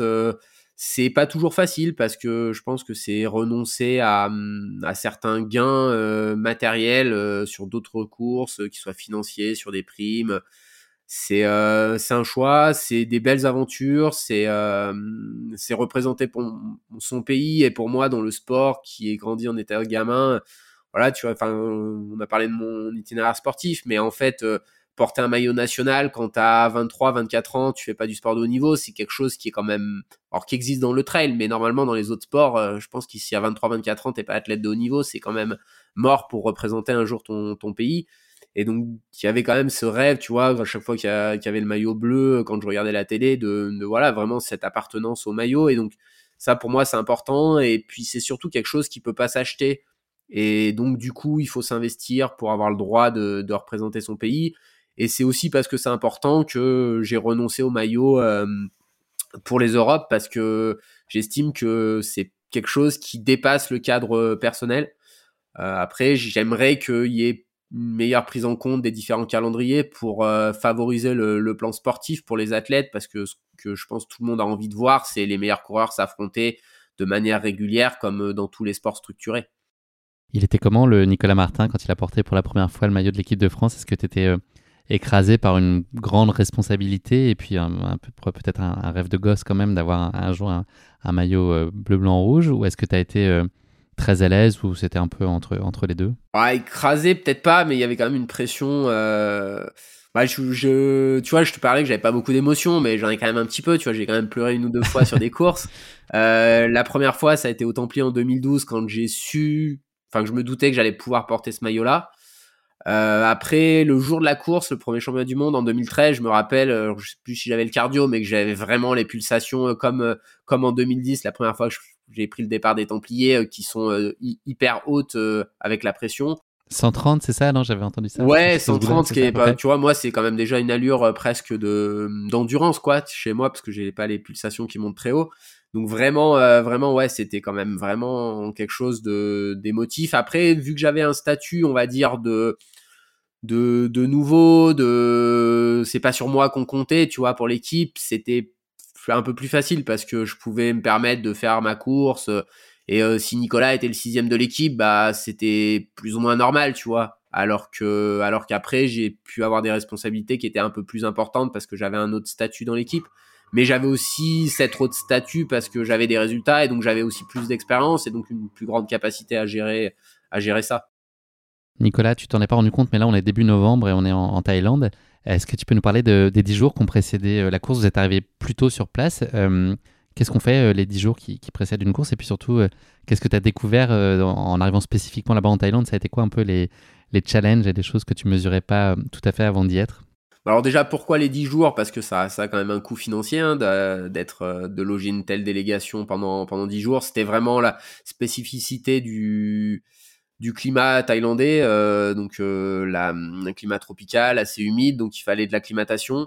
Comme tu l'as dit, on est début novembre, donc euh, l'acclimatation à la chaleur et à l'humidité en France, bon, à l'humidité c'est possible, mais à la chaleur c'est plus compliqué. Donc du coup, il y avait ce besoin pour que notre corps soit pas trop stressé de, de subir ces stress avant la course. D'où le choix d'avoir une dizaine de jours. Souvent on dit que 7 jours ça, ça suffit. Donc euh, on a fait, ça nous a permis donc cette acclimatation et puis aussi de reconnaître quasiment euh, tout le parcours, même sur le, parcours long, euh, on avait on avait presque tout vu avant la course, donc ça c'était un vrai plus. Donc en gros, sinon pour résumer, c'est manger, dormir, s'entraîner, récupérer les dix jours avant. Moi je, moi je. Et le manger était pas si simple que ça d'ailleurs? ouais, alors par rapport à la à la gastronomie locale Ouais, nous on était plutôt dans des hôtels un peu occidentaux, donc on avait plutôt une nourriture quand même à l'occidental, justement aussi pour pas trop perturber nos, habitudes. Mais euh, mais ouais, moi je j'ai un peu du mal, euh, même si j'essaye de profiter, mais euh, quand quand je vais sur ces événements là, j'ai vraiment pas une casquette de, de touriste. Je sais que tu vois, c'était ça partait d'une très bonne intention et c'était très bien.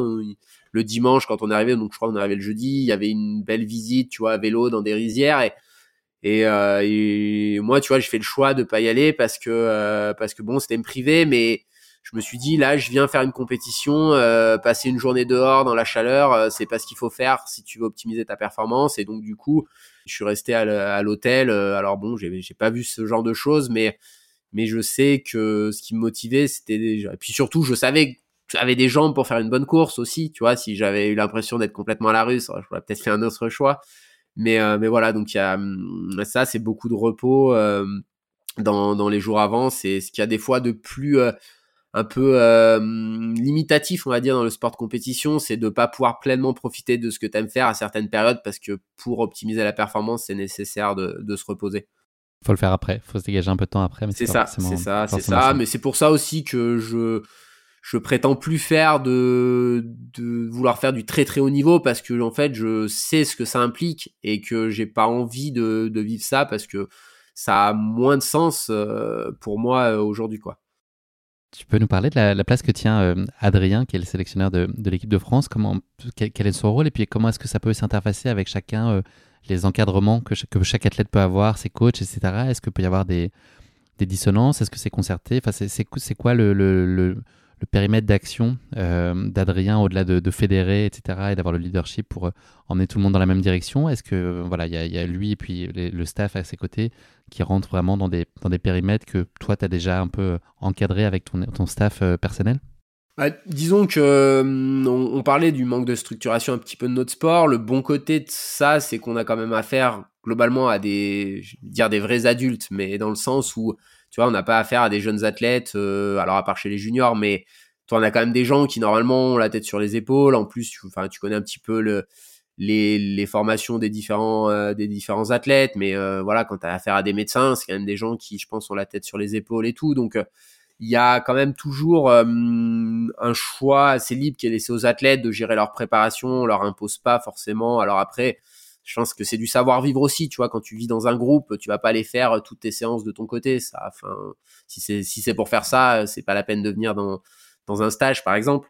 Mais du coup, il y a quand même une liberté qui est laissée aux athlètes pour se préparer au mieux. Euh, donc du coup, par exemple, dans, les stages, Adrien, il va, il va proposer une trame générale. Bon, normalement, quand même, fait pas des choses très différentes euh, dans ces périodes-là d'un entraîneur à un autre parce que bah, c'est la période spécifique. Donc voilà, les, séances, les elles peuvent pas être les mêmes, mais normalement, elles vont respecter une logique qui est assez similaire. Donc bah, tu peux t'adapter pour, pour être avec le groupe. après, Adrien, il a vraiment amené, je pense, un côté un peu plus professionnel dans la préparation dans la présentation des parcours. Euh, il a il a amené un petit peu ça, je pense, de par son expérience euh, qu'il a dans le milieu, qui propose sûrement aussi aux athlètes qui suivent de voilà de bien reconnaître les, les parcours en amont pour optimiser la, la perf. Après, il est très, euh, il est très, très impliqué. Il est, comme il est aussi coach, il a quand même pas mal de proximité parce qu'il a quand même quelques athlètes qui sont en équipe de France aussi. Donc ça, je pense que ça permet aussi pour lui d'avoir une bonne connaissance de, des athlètes qui sont là et puis peut-être d'avoir un peu plus de temps pour euh, pour euh, comprendre ceux qui qui ne suivent pas qui suivent pas euh, au quotidien. Après, il nous fait quand même globalement confiance. normalement, si tu es là aussi, c'est pas t'as pas gagné un tirage au sort. donc donc c'est que normalement, tu as quand même un petit peu d'expérience mais après il y a énormément d'humains dans dans ce rôle-là parce que c'est pas un rôle de d'optimisation de la performance euh, au quotidien. C'est un rôle de, de mettre les athlètes dans les meilleures dispositions. Donc après, dans des cas comme, euh, comme le mien, là, avant, avant cette course-là, c'était plus de faire un peu des scénarios de course pour, euh, pour voilà, confirmer, infirmer. si tu as pensé à quelque chose et que quelqu'un qui a quand même du recul comme Adrien te dit ouais c'est plutôt une bonne vision, faut faire ça, bah ça va te conforter dans ton choix. Ou au contraire, si tu te remets un peu en question, tu vas dire bon bah oui effectivement c'est une autre vision. Donc après c'est des c'est des discours globaux. Après ce qui caractérise je pense quand même un athlète qui est capable de bien optimiser son potentiel, c'est aussi cette capacité à prendre la bonne décision au bon moment pendant une pendant une compétition. Et ça ça passe euh, beaucoup par par l'expérience et c'est souvent pour ça que euh, on a des athlètes, par exemple, qu'on va voir très fort sur des courses plus courtes ou sur des entraînements et qui n'ont pas forcément cette capacité tout de suite à performer au même niveau sur des courses plus longues parce qu'ils ont, je pense, pas toujours cette euh, cette capacité d'analyse qu'a un athlète qui est un peu plus un peu plus âgé. Donc le monde est bien fait. Souvent, tu régresses un peu physiquement avec l'âge, mais tu as un peu plus d'expérience pour compenser, quoi. Qu'est-ce qui se dit, euh, Nicolas? Enfin, je veux pas dire, je peux pas parler de toi à la troisième personne. Euh, qu'est-ce que qu'est-ce que tu te dis euh, la veille de la course, l'objectif et l'ambition? Est-ce que tu as une conviction un peu sur à quoi ça va ressembler demain et, sur quoi tu te projettes? Tu te tu te rêves et tu t'imagines sur la boîte? Est-ce que tu n'es pas du tout à ce niveau-là de d'anticipation et de, et de confiance sur, sur le résultat que tu pourrais obtenir ou est-ce que tu tu penses pas vraiment? Bah, j'ai toute la prépa, euh, je passe pas mal de temps avec euh, avec Thibaut Garivier. Euh, du coup, on voit qu'on est très proche. Moi, dans ma tête, je sais même pas si on l'a trop concrétisé, mais le rêve, c'est bah déjà de gagner la médaille d'or par équipe en faisant tous les deux parties des, des trois coureurs qui comptent. Et un petit peu sur les derniers jours, dans un coin de ma tête, je me dis tous les deux sur la boîte. je me dis vraiment avec tu as parlé des forfaits de Tom Evans, Ernest Berger euh, quand ils étaient là, je me dis bon voilà, euh, c'est compliqué parce que sur le podium il y a quand même que trois places. Déjà t'es deux, faut dire qu'il faut battre quand même vraiment des, top top coureurs et que les deux coureurs français battent ces top coureurs. Donc, euh, mais bon, avec un peu les défections, je me dis vraiment, clairement, tu vois, si je te dis comment je voyais la course, alors on va dire à J-2 parce qu'à J-1 ça va changer un petit peu, on va en parler, mais à J-2 je dis Adam, Thibaut et moi le podium. Voilà, après euh, Thibaut euh, va être euh, va être un peu malade le dernier jour. Et donc là à ce moment-là, je me dis vraiment le matin de la course que comme un peu en 2016 alors je me le dis moins qu'en 2016 parce que j'ai très j'ai évolué je pense vraiment en termes de, de personnes et que et que bon un podium c'est pas non plus c'est juste une norme. Mais finalement avant tout moi ce que j'ai envie c'est de faire une belle course. Mais je me dis quand même qu'en termes de résultats si je suis pas sur le podium, c'est quand même une petite forme d'échec, quoi. Parce que j'ai vraiment le sentiment de me sentir bien les derniers jours, d'avoir euh, pas beaucoup de coureurs que je juge meilleurs que moi, ou en tout cas euh, des coureurs où je me dis si je fais une bonne course, je peux les battre. Voilà, au départ de la course, il y a un coureur, j'ai jamais couru avec lui, mais ce, ce que j'ai déjà vu, je me dis qu'Adam, il va être dur à battre. Surtout qu'il a fait quand même une saison sage, il a pas couru depuis la Western, donc euh, tu te dis ça va pas être le mec qui arrive cramé. Donc là, vraiment, je me dis qu'il y a moyen d'être sur le podium si euh, tu fais pas n'importe quoi, quoi.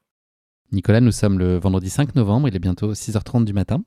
Euh, j'ai l'impression de faire une annonce dans, un aéroport.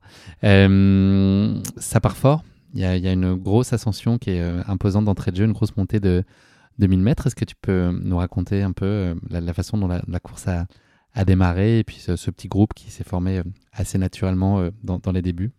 On parlait un petit peu des tactiques et là je commence par faire l'opposé de ce que m'avait conseillé de faire Patrick, c'est-à-dire ne mène pas, je mène au bout de 500 mètres le parcours, la course. euh, donc du coup, bon, un petit peu dans ma tête, je me dis non, faut pas faire ça. Au bout d'un quart d'heure, je rentre dans le rang, euh, je me mets un petit peu, à, je sais pas, en 4-5e position et là la montée se déroule et puis on arrive au sommet, on est à peu près 8 coureurs, euh, il y a il y a trois Français, euh, Paul, Thibaut et moi, puis euh, puis Adam, euh, je crois deux Espagnols, Andreas, Borja Fernandez, Andreas Reiterer et puis un Suédois. et voilà, donc la course continue. Donc là, premier pointage au bout de 8 km et demi, donc on a zone de les zones de, de ravitaillement d'équipe, on va passer trois fois à cet endroit-là. Donc là, on récupère un petit peu nos vivres parce qu'on va faire une grande boucle avant, de, avant de les revoir.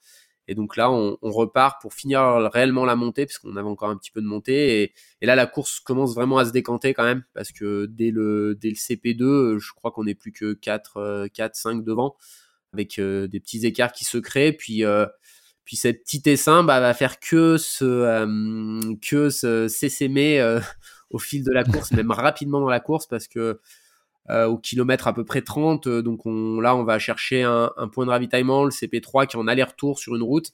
Et là, euh, Adam commence à accélérer, ou je sais même pas s'il accélère. J'ai l'impression qu'il était tellement facile que bon, il reste dans son rythme. Mais là, moi, je le sens que que ça va vite. Bon, déjà parce que c'est dur, parce que mon cardio commence à s'affoler, puis parce qu'il y a plus que moi avec Adam. donc donc là, je me dis oula, là, on est quand même qu'au kilomètre 30. donc je décide de temporiser un petit peu, de lui laisser quelques dizaines de mètres d'avance. Après, il court avec moins d'eau que moi. Donc, du coup, je le passe au ravitaillement au kilomètre 30. Le, terrain juste avant était pas très pas très simple, c'est ça, un peu raviné? Ouais, beaucoup de pistes, euh, beaucoup de pistes sur ce parcours, mais pas des pistes comme on les imagine chez nous, euh, des pistes forestières bien propres. non, c'est beaucoup des pistes souvent avec euh, des parties un peu bétonnées pour pour que les 4x4 puissent passer, mais à côté, il y a c'est souvent raviné, et puis du coup sur le béton ça tape un peu, donc t'as pas toujours envie de descendre dessus. Donc ouais, des... mais un parcours globalement qui était assez ludique parce que malgré c'est beaucoup, enfin beaucoup de passages avec des pistes larges, il y avait toujours des entrecoupés de petits singles qui étaient sympas. Donc c'était jamais trop monotone en termes de, en termes de profil. Il y a donc le, le, CP3 que tu vas emprunter à rebours, donc tu vas prendre le chemin euh, en descente après avoir passé le CP3. Il y a Adam qui commence euh, à prendre le large, qui fait des chassés croisés avec euh, l'Italien Andreas Reiterer. Est-ce que toi, l'idée, c'est de surtout pas laisser filer ou est-ce que tu commences déjà à dire que Adam, notamment, va être un, sacré, euh, un sacré concurrent et qu'il va être compliqué de s'accrocher à lui bah Là, du coup, au CP3, comme je le dépasse, là, je suis en tête de course pendant un petit moment. Et donc là, dans la descente, vu qu'on est sur un aller-retour, je croise tous mes équipiers. Ça permet un peu de juger des écarts, de les encourager, de se motiver. Euh, et après, dans la montée suivante, euh, je vois plus trop. Je crois en bas de la descente, j'aperçois plus Adam. Je me dis tiens, c'est bizarre. Euh, je pense qu'il est resté très longtemps en ravitaillement en fait. et après la course, il m'a dit qu'il avait très soif. Et je pense qu'il a pris vraiment son temps. Et là, dans la montée, il y a une montée, je crois, qui fait 500 mètres de dénive. Et là, je me concentre un petit peu. Bon, je regarde un peu les écarts en bas, puis après, je me mets dans ma bulle et je monte. Je sais plus trop dire, mais 5 minutes. Et j'avais jugé qu'il y avait un écart quand même assez important. Et là, d'un coup, je vois, il est juste derrière moi. Et là, je me dis ah oui, là quand même, ok il revient vite et, euh, et, donc bon, il me revient dessus. Euh, il y a, heureusement dans une petite zone de replat, donc je ne saute pas immédiatement. Et donc là, je tente un peu la tactique de bluff, malgré mon anglais très limité. Je lui dis ah le parcours est encore long, c'est dur, il fait chaud. Ce serait bien de temporiser un petit peu, tu vois. Bon, je sais pas si c'était bien de lui dire ça, mais je lui dis pas, tu sais, je suis fatigué, mais je dis ouais, bon, maintenant on est devant, est-ce que c'est la peine de continuer à accélérer? Et bon, ça, ça a marché un kilomètre. Et là, dans la, dit tu bluffes, Martoni. Ouais ouais, là, dans la montée suivante, que c'est un parcours, on s'était un peu trompé à la reco, donc on l'avait pas vu, mais bon, j'avais vu sur la carte que ça me paraissait bien raide. Et là, je me suis dit, ouais, bon, là, quand même, on est au 37, 36e, 37e kilomètre, je me suis dit, il y a quand même marché, quoi, dans cette bosse. Et, euh, et là, non, il court tout. Et, et, là, je me dis, ah, bon, d'accord, tu vas pas gagner la course, sauf si euh, il y arrive quelque chose. Et donc euh, là, c'est un petit peu dur mentalement parce que bah forcément, tu vois, enfin, j'ai déjà fait deuxième, donc bon, c'est beau de refaire deuxième, mais tu vois, le rêve, c'est quand même une fois d'essayer de faire premier. Et donc là, vraiment, je me prends un petit coup derrière la tête parce que c'est un peu plus dur que ce que j'avais prévu à ce moment-là. Et puis je perds, tu vois, cette parce que là vraiment j'ai tellement l'impression qu'il est au-dessus que je me dis ouais voilà c'est pas possible. Bon derrière je reste dans un petit moment un petit peu trop encore dans la bataille où je pense que je cours un petit peu vite encore trop vite par rapport à vraiment mon allure, trop dans le fait de vouloir rester devant. Donc là je vois une dernière fois quasiment Adam en vrai visu quoi, pas sur des allers-retours. Puis après euh, l'écart fait que se creuser euh, et là j'ai un petit peu on va on va revenir vers le CP euh, CP5 qui est, qui est une zone d'assistance d'équipe et là, j'ai un moment. Au 50e kilomètre à peu près. Ouais, vers le kilomètre 50. Là, je suis vraiment au moment le plus compliqué de ma course. Euh, on redescend en fait sur ce CP, donc enfin un aller-retour, on est déjà passé. là, dans la descente, bah il y a Olivier Guy qui est qui s'occupe du, du running à la Fédé, euh, Adrien Séguré. Et là, j'ai des crampes, à Adrien, euh, même à ce moment-là, dis aux autres de s'accrocher parce que, ouais, il y a une petite partie de moi qui se dit, ouais, je sais pas si je vais réussir à finir la course, quoi, parce que c'est, ça crampe dur et là, il va y avoir 10 km de descente, donc je me dis, euh, si euh, ça crampe comme ça, ça va être long, les 10 km de descente. Et bon. Surtout qu'il y a une ascension assez costaud derrière. Ouais, mais c'est surtout, en fait, ce qui m'inquiète à ce moment-là, moi, c'est vraiment ces 10 km de descente, parce que si tu crampes et que tu es obligé de descendre à l'arrêt, comme je dois le faire un peu là, tu perds énormément de temps, surtout que c'était une piste où on pouvait courir vite. Donc je mais bon, je chasse, euh, je revois ma copine à ce moment-là, j'essaye de chasser un peu cette mauvaise idée et je sais pas si T'as une idée de ce qui se passe derrière euh, Nico? Bah non, je sais pas trop mais euh, mais je vais vite le savoir parce qu'en fait, on fait un aller-retour là pour aller chercher le CP. Donc là, je vais croiser les coureurs, je vois qu'il y a 2:30 à peu près, je pense sur les coureurs derrière. Euh, deux minutes, je pensais vraiment qu'il y avait plus parce que parce que j'avais l'impression qu'on avait mené grand train. Du coup, c'est un petit coup au moral, mais ils m'ont bien refroidi en fait au ravito parce qu'il fait chaud. Et là, vraiment, dès la descente, je me sens mieux. Alors euh, bon, j'ai un petit souci sur un lacet, sur une semelle, donc je m'arrête un petit peu. Donc là, je pense que je perds une petite minute.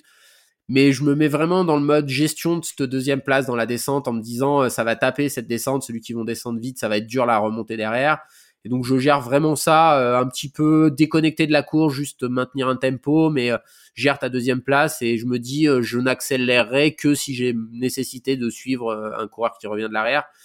Et finalement, le sentiment que tu as suffisamment d'avance là, les, les 2.30 dont tu parles sur Andreas bah, Finalement, ça, va confortable. pile l'avance nécessaire parce qu'en fait, en bas de la descente, au moment où où je finis de me ravitailler, euh, Andreas arrive et il se ravitaille, je pense, un petit peu plus vite que moi et on repart. Je pense vraiment il y a 10, 10 secondes d'écart, je pense, au moment où on repart du ravitaillement. Et là, par contre, euh, je savais que pour descendre vite, ça allait sûrement laisser un peu des traces. Et là, moi, dans ma tête, je me dis vraiment, Là, c'est les moments de lui mettre la tête sous l'eau, entre guillemets. Donc, je fais vraiment un effort soutenu dans les 10-15 premières minutes de la montée, qui en plus, je sais, euh, est pas trop dur. Elle permet de courir un petit peu encore. Donc là, euh, je pense que ça lui met un peu un coup moral parce qu'il se dit, euh, t'es un peu euphorique en disant, ah bah c'est bien, je reviens. Puis là, le mec, direct, il te remet un écart. Tu fais, ah bah non, en fait, il gérait. Puis là, après, c'est un peu mode euh, gagne terrain jusqu'à la ligne d'arrivée. Enfin, en tout cas, jusqu'en haut de la montée d'abord. Où là, je vais avoir des vrais écarts avec Adam et qui vont euh, qui vont être un peu ouais qui vont être plutôt quand même salvateurs c'est-à-dire que ça va complètement me décharger mentalement de d'essayer de gagner la course parce que là dans la montée on va me dire qu'il a 9 minutes. Alors ça me met un peu un coup parce qu'en bas on m'annonce un écart en fait qui était précédent et donc à 1.30 on me dit en bas et là au milieu de la montée on me dit euh, enfin pas aux deux tiers de la montée on me dit 9 minutes. Je me dis comment c'est possible? Mais, bon il m'a quand même mis 4 ou 5 minutes.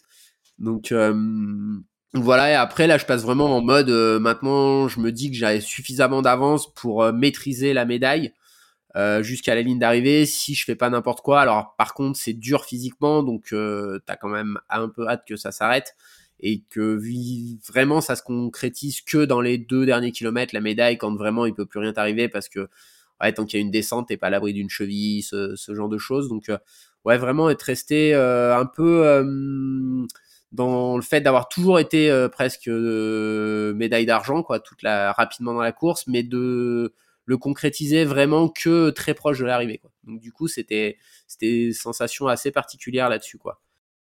Tu conclus euh, ces 80 km à une exceptionnelle deuxième place, donc vice-champion du monde derrière Adam Peterman, on l'aura compris après 7h28 d'effort.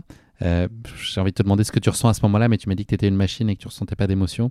Euh, c'est Est-ce qu'il est est est y a de la place quand même pour ça? Est-ce qu'est-ce qu'elle a de différent peut-être avec ton autre titre de, de vice-champion du monde? Comment est-ce que tu, tu, tu vis ces moments-là? Ouais, c'est très différent, ça, clairement, de l'autre de l'autre titre parce que parce que c'est quelque chose que je m'attendais plus à vivre. Donc, je me dis là, il y a quand même vraiment une chance que ce soit la dernière fois, alors que c'était pas du tout le cas en 2016 où je m'imaginais revivre une médaille mondiale.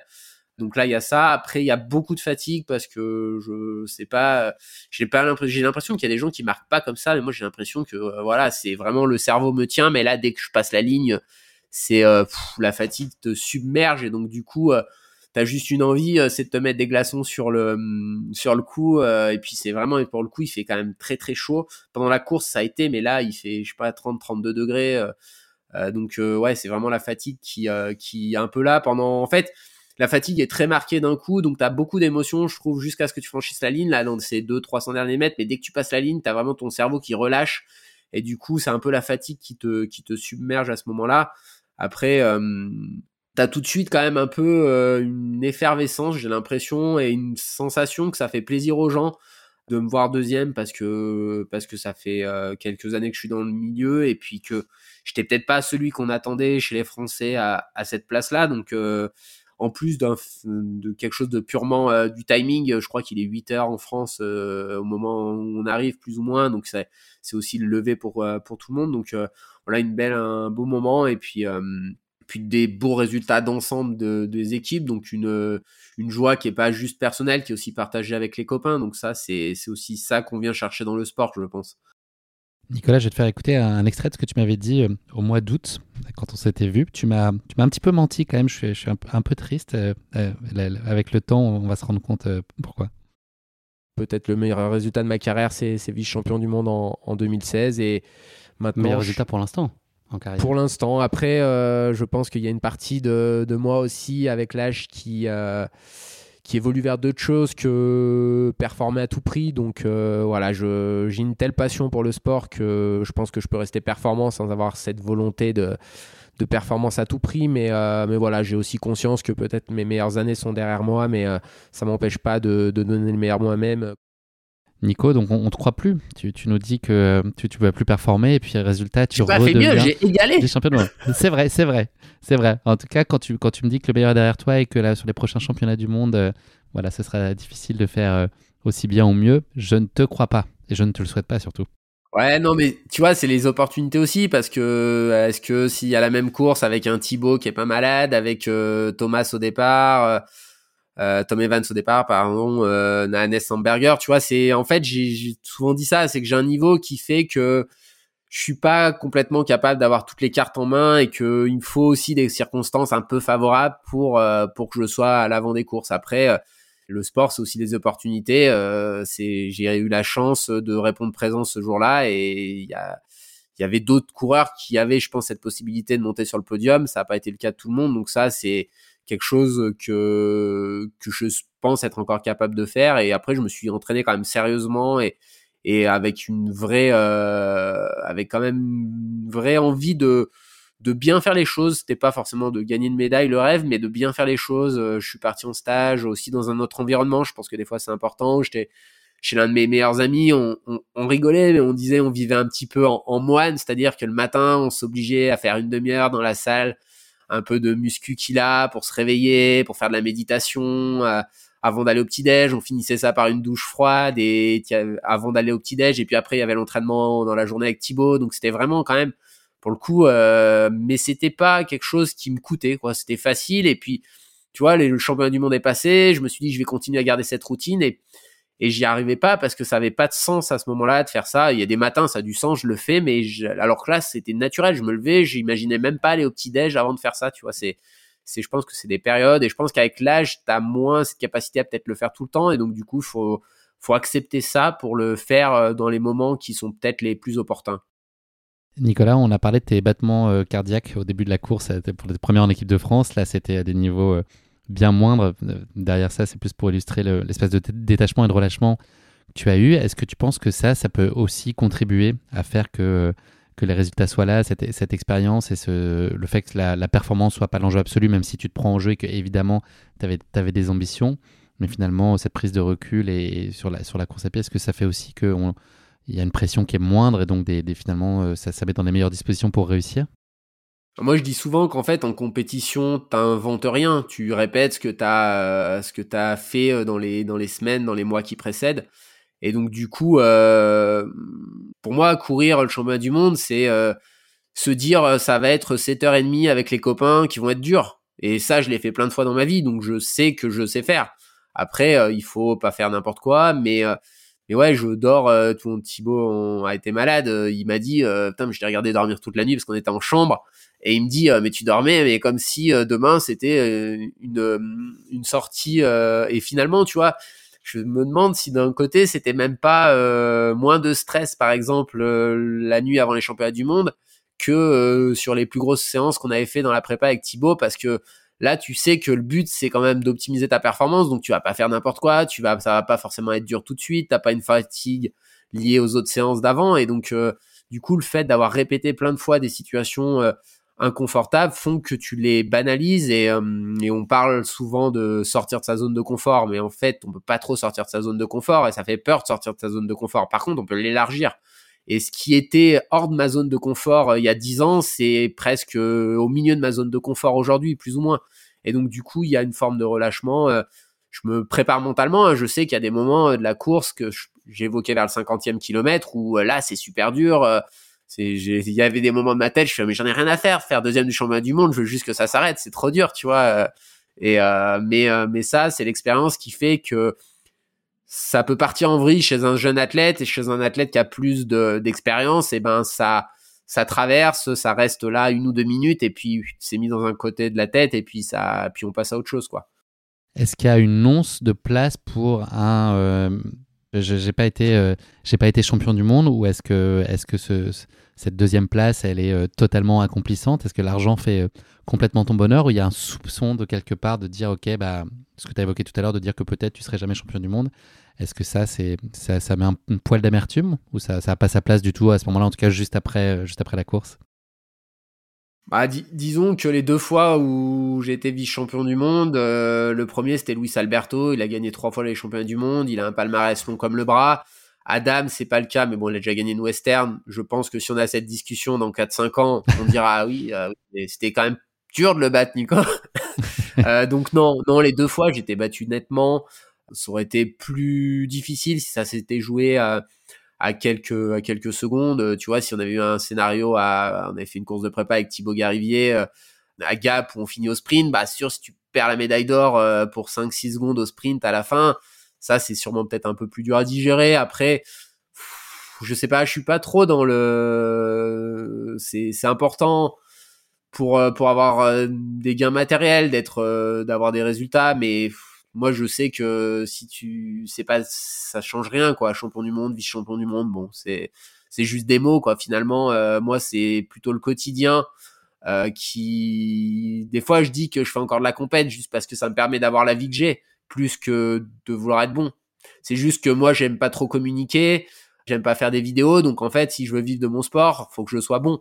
Mais c'est pas à tout prix nécessaire et puis euh, et puis j'essaye aussi un peu de l'inculquer parce que je pense que c'est pas parce que tu as cette philosophie que ça t'empêche d'être bon et je pense que les résultats que je peux avoir démontrent qu'il n'y a pas besoin d'être focus à 100% pour essayer d'être une bonne version de soi-même quoi. Parce que la bonne version de soi-même elle se construit au quotidien et que c'est l'amour de, de l'entraînement qui fait que tu deviens une bonne version de toi-même quoi. L'équipe de France, elle a brillé euh, plus globalement à titre euh, individuel et collectif. Euh, chez, chez, les hommes et chez les femmes, ça a été une très belle collecte et une très belle moisson de médailles. Ils ont écouté ta consigne, en fait, ils en ont mis partout, comme tu avais demandé. Exactement. Et tu vois, ça, c'est important, ce rôle-là de, de ce que je commence à être, entre guillemets, un ancien, tu vois, de, de malgré l'enjeu, de dire euh, tu peux déconner, et puis, euh, et puis alors après, euh, comme je disais en rigolant, je fais le guignol toute la, toute la, tout avant la course. Il, fallait, il fallait éviter de faire le guignol sur la course pour pas vraiment passer pour un guignol. mais, mais du coup, non, je pense que ça, je sais pas si euh, c'est ça, c'est aux autres qu'il faudrait demander, mais j'espère que ça leur a aux plus jeunes donné une manière euh, de, de percevoir le sport, de se dire qu'on peut faire les choses sérieusement sans trop se, se prendre au sérieux. Nicolas, merci euh, d'être revenu sur cette course totalement épique. On va parler très rapidement avant de nous quitter de, ton avenir dans les mois qui arrivent. Est-ce que Innsbruck et les championnats du monde en Autriche du 6 au 10 juin prochain, est-ce que c'est là ton objectif central de l'année ou en tout cas du premier semestre? Comment est-ce que tu, vas les appréhender là ces championnats du monde? Ouais, tout à fait. C'est mon premier objectif de la, de la saison. Je, je vais repartir vraiment et c'est pas de la, de la fausse modestie ou pour se décharger de la pression, mais vraiment avec les mêmes ambitions que quand j'étais allé en Thaïlande, c'est-à-dire gagner le titre de champion du monde par équipe, ce qu'on n'a pas réussi à faire. Je pense que je serai encore moins le leader de l'équipe. Euh, je veux pas mettre la pression à Thibaut, mais je sais que sur ce format-là, c'est vraiment pour lui. C'est encore plus montagneux qu'à Chiang Mai. Euh, il peut vraiment faire quelque chose de grand. Euh, bon, on annonce un Jim Wamsley, donc euh, bon, euh, je connais assez le sport pour savoir que que je peux pas battre Jim à la régulière. Donc bon, après il peut lui arriver des choses, mais voilà, le but ça sera d'être une bonne version et puis d'essayer des nouvelles choses avec cette motivation là de, de peut-être partir un peu loin de chez soi pendant pendant un stage en altitude, par exemple de quatre semaines, avec cette motivation là que tu fais pas si t'as si t'as pas ça. Donc c'est vraiment, tu vois, un petit peu, moi j'aime dire, euh, la compète c'est un peu le phare qui te guide, quoi. Ce qui compte c'est le chemin qui va te mener jusqu'au phare, mais s'il y a pas le phare, c'est moins facile d'y aller. Donc euh, je vois un peu les choses comme ça et puis partager. Euh, dès le mois de mars sur les championnats de France de trail court, sur voilà pas le format qui me convient le mieux, mais celui qui me motivait le plus par rapport au plateau. Et puis et puis voilà, moi j'aime j'aime prendre part à ces courses, même si j'espère que ça durera le plus longtemps possible quand tu quand approches de la quarantaine, euh, tu sais pas combien il en reste des années avec euh, avec ces jambes là et tout, donc euh, faut en profiter intensément quoi. Surtout qu'à la quarantaine, tu t'es engagé quand on avait échangé sur un sur un Ironman. Ouais, je suis pas allé à la natation quasiment de l'hiver, donc là c'est ça ça devient critique. Hein. J'y repense, tu fais bien de le dire. J'ai bien noté, je te le ressortirai. Il te reste encore un peu de temps, Nicolas, mais voilà. Objectif 40 ans, on en a parlé. Faudrait que je mette des, faudrait que je mette des brassards sinon. la bouée de ou la bouée canard, t'auras le choix. C'est ça. Nicolas, c'est la dernière question de cet épisode. C'est pas le mot de la fin, c'est le motto de la fin. Est-ce que tu as une devise qui t'est particulièrement chère que tu aimerais partager avec euh, nos auditeurs? Euh, Je vais faire le sans travail, le, le talent n'est qu'un vilain défaut.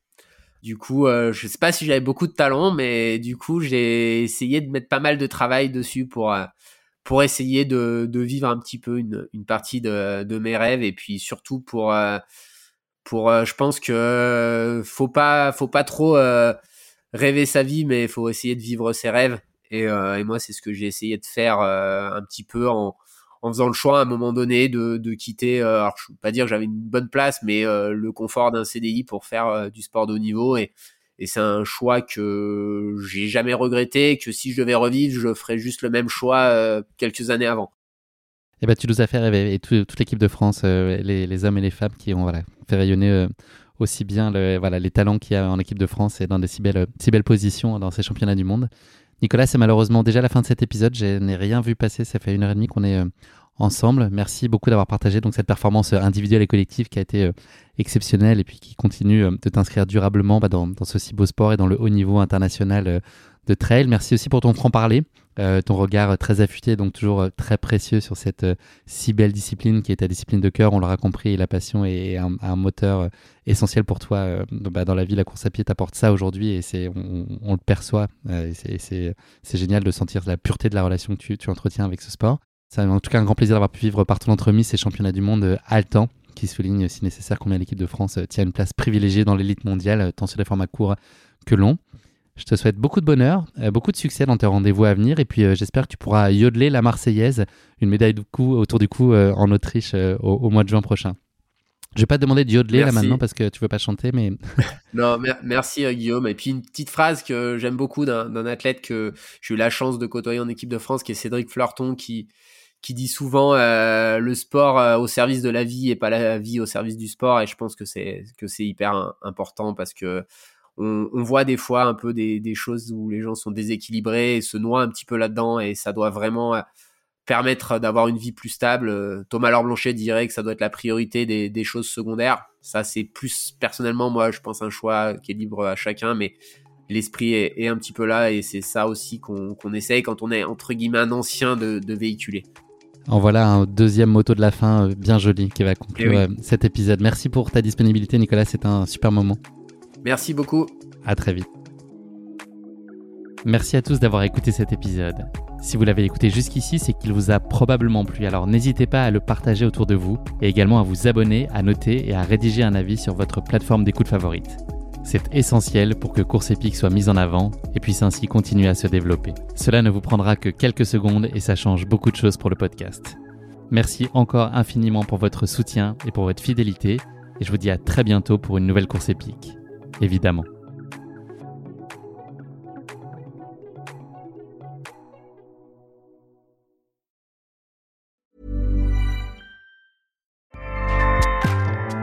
ACAST powers the world's best podcasts. Here's a show that we recommend. This is Roundabout Season 2, and we're back to share more stories from the road and the memories made along the way. We're talking rest stops, if we're stopping to get gas. You will be timed. you will be for sure. Misguided plans, I grew up in the city, so I have like, you know, a healthy fear of real extreme darkness. this was like wilderness. a lot of laughs, Y'all weird, but you, yeah, you, you were different. Like you were real different, bro. I can't really put my finger on it. and so much more. Just goes to show that unexpected things sometimes are the best when it comes to a road trip. Roundabout Season 2, presented by Nissan, is live now with new episodes rolling out every Thursday. Listen and subscribe wherever you get your podcasts.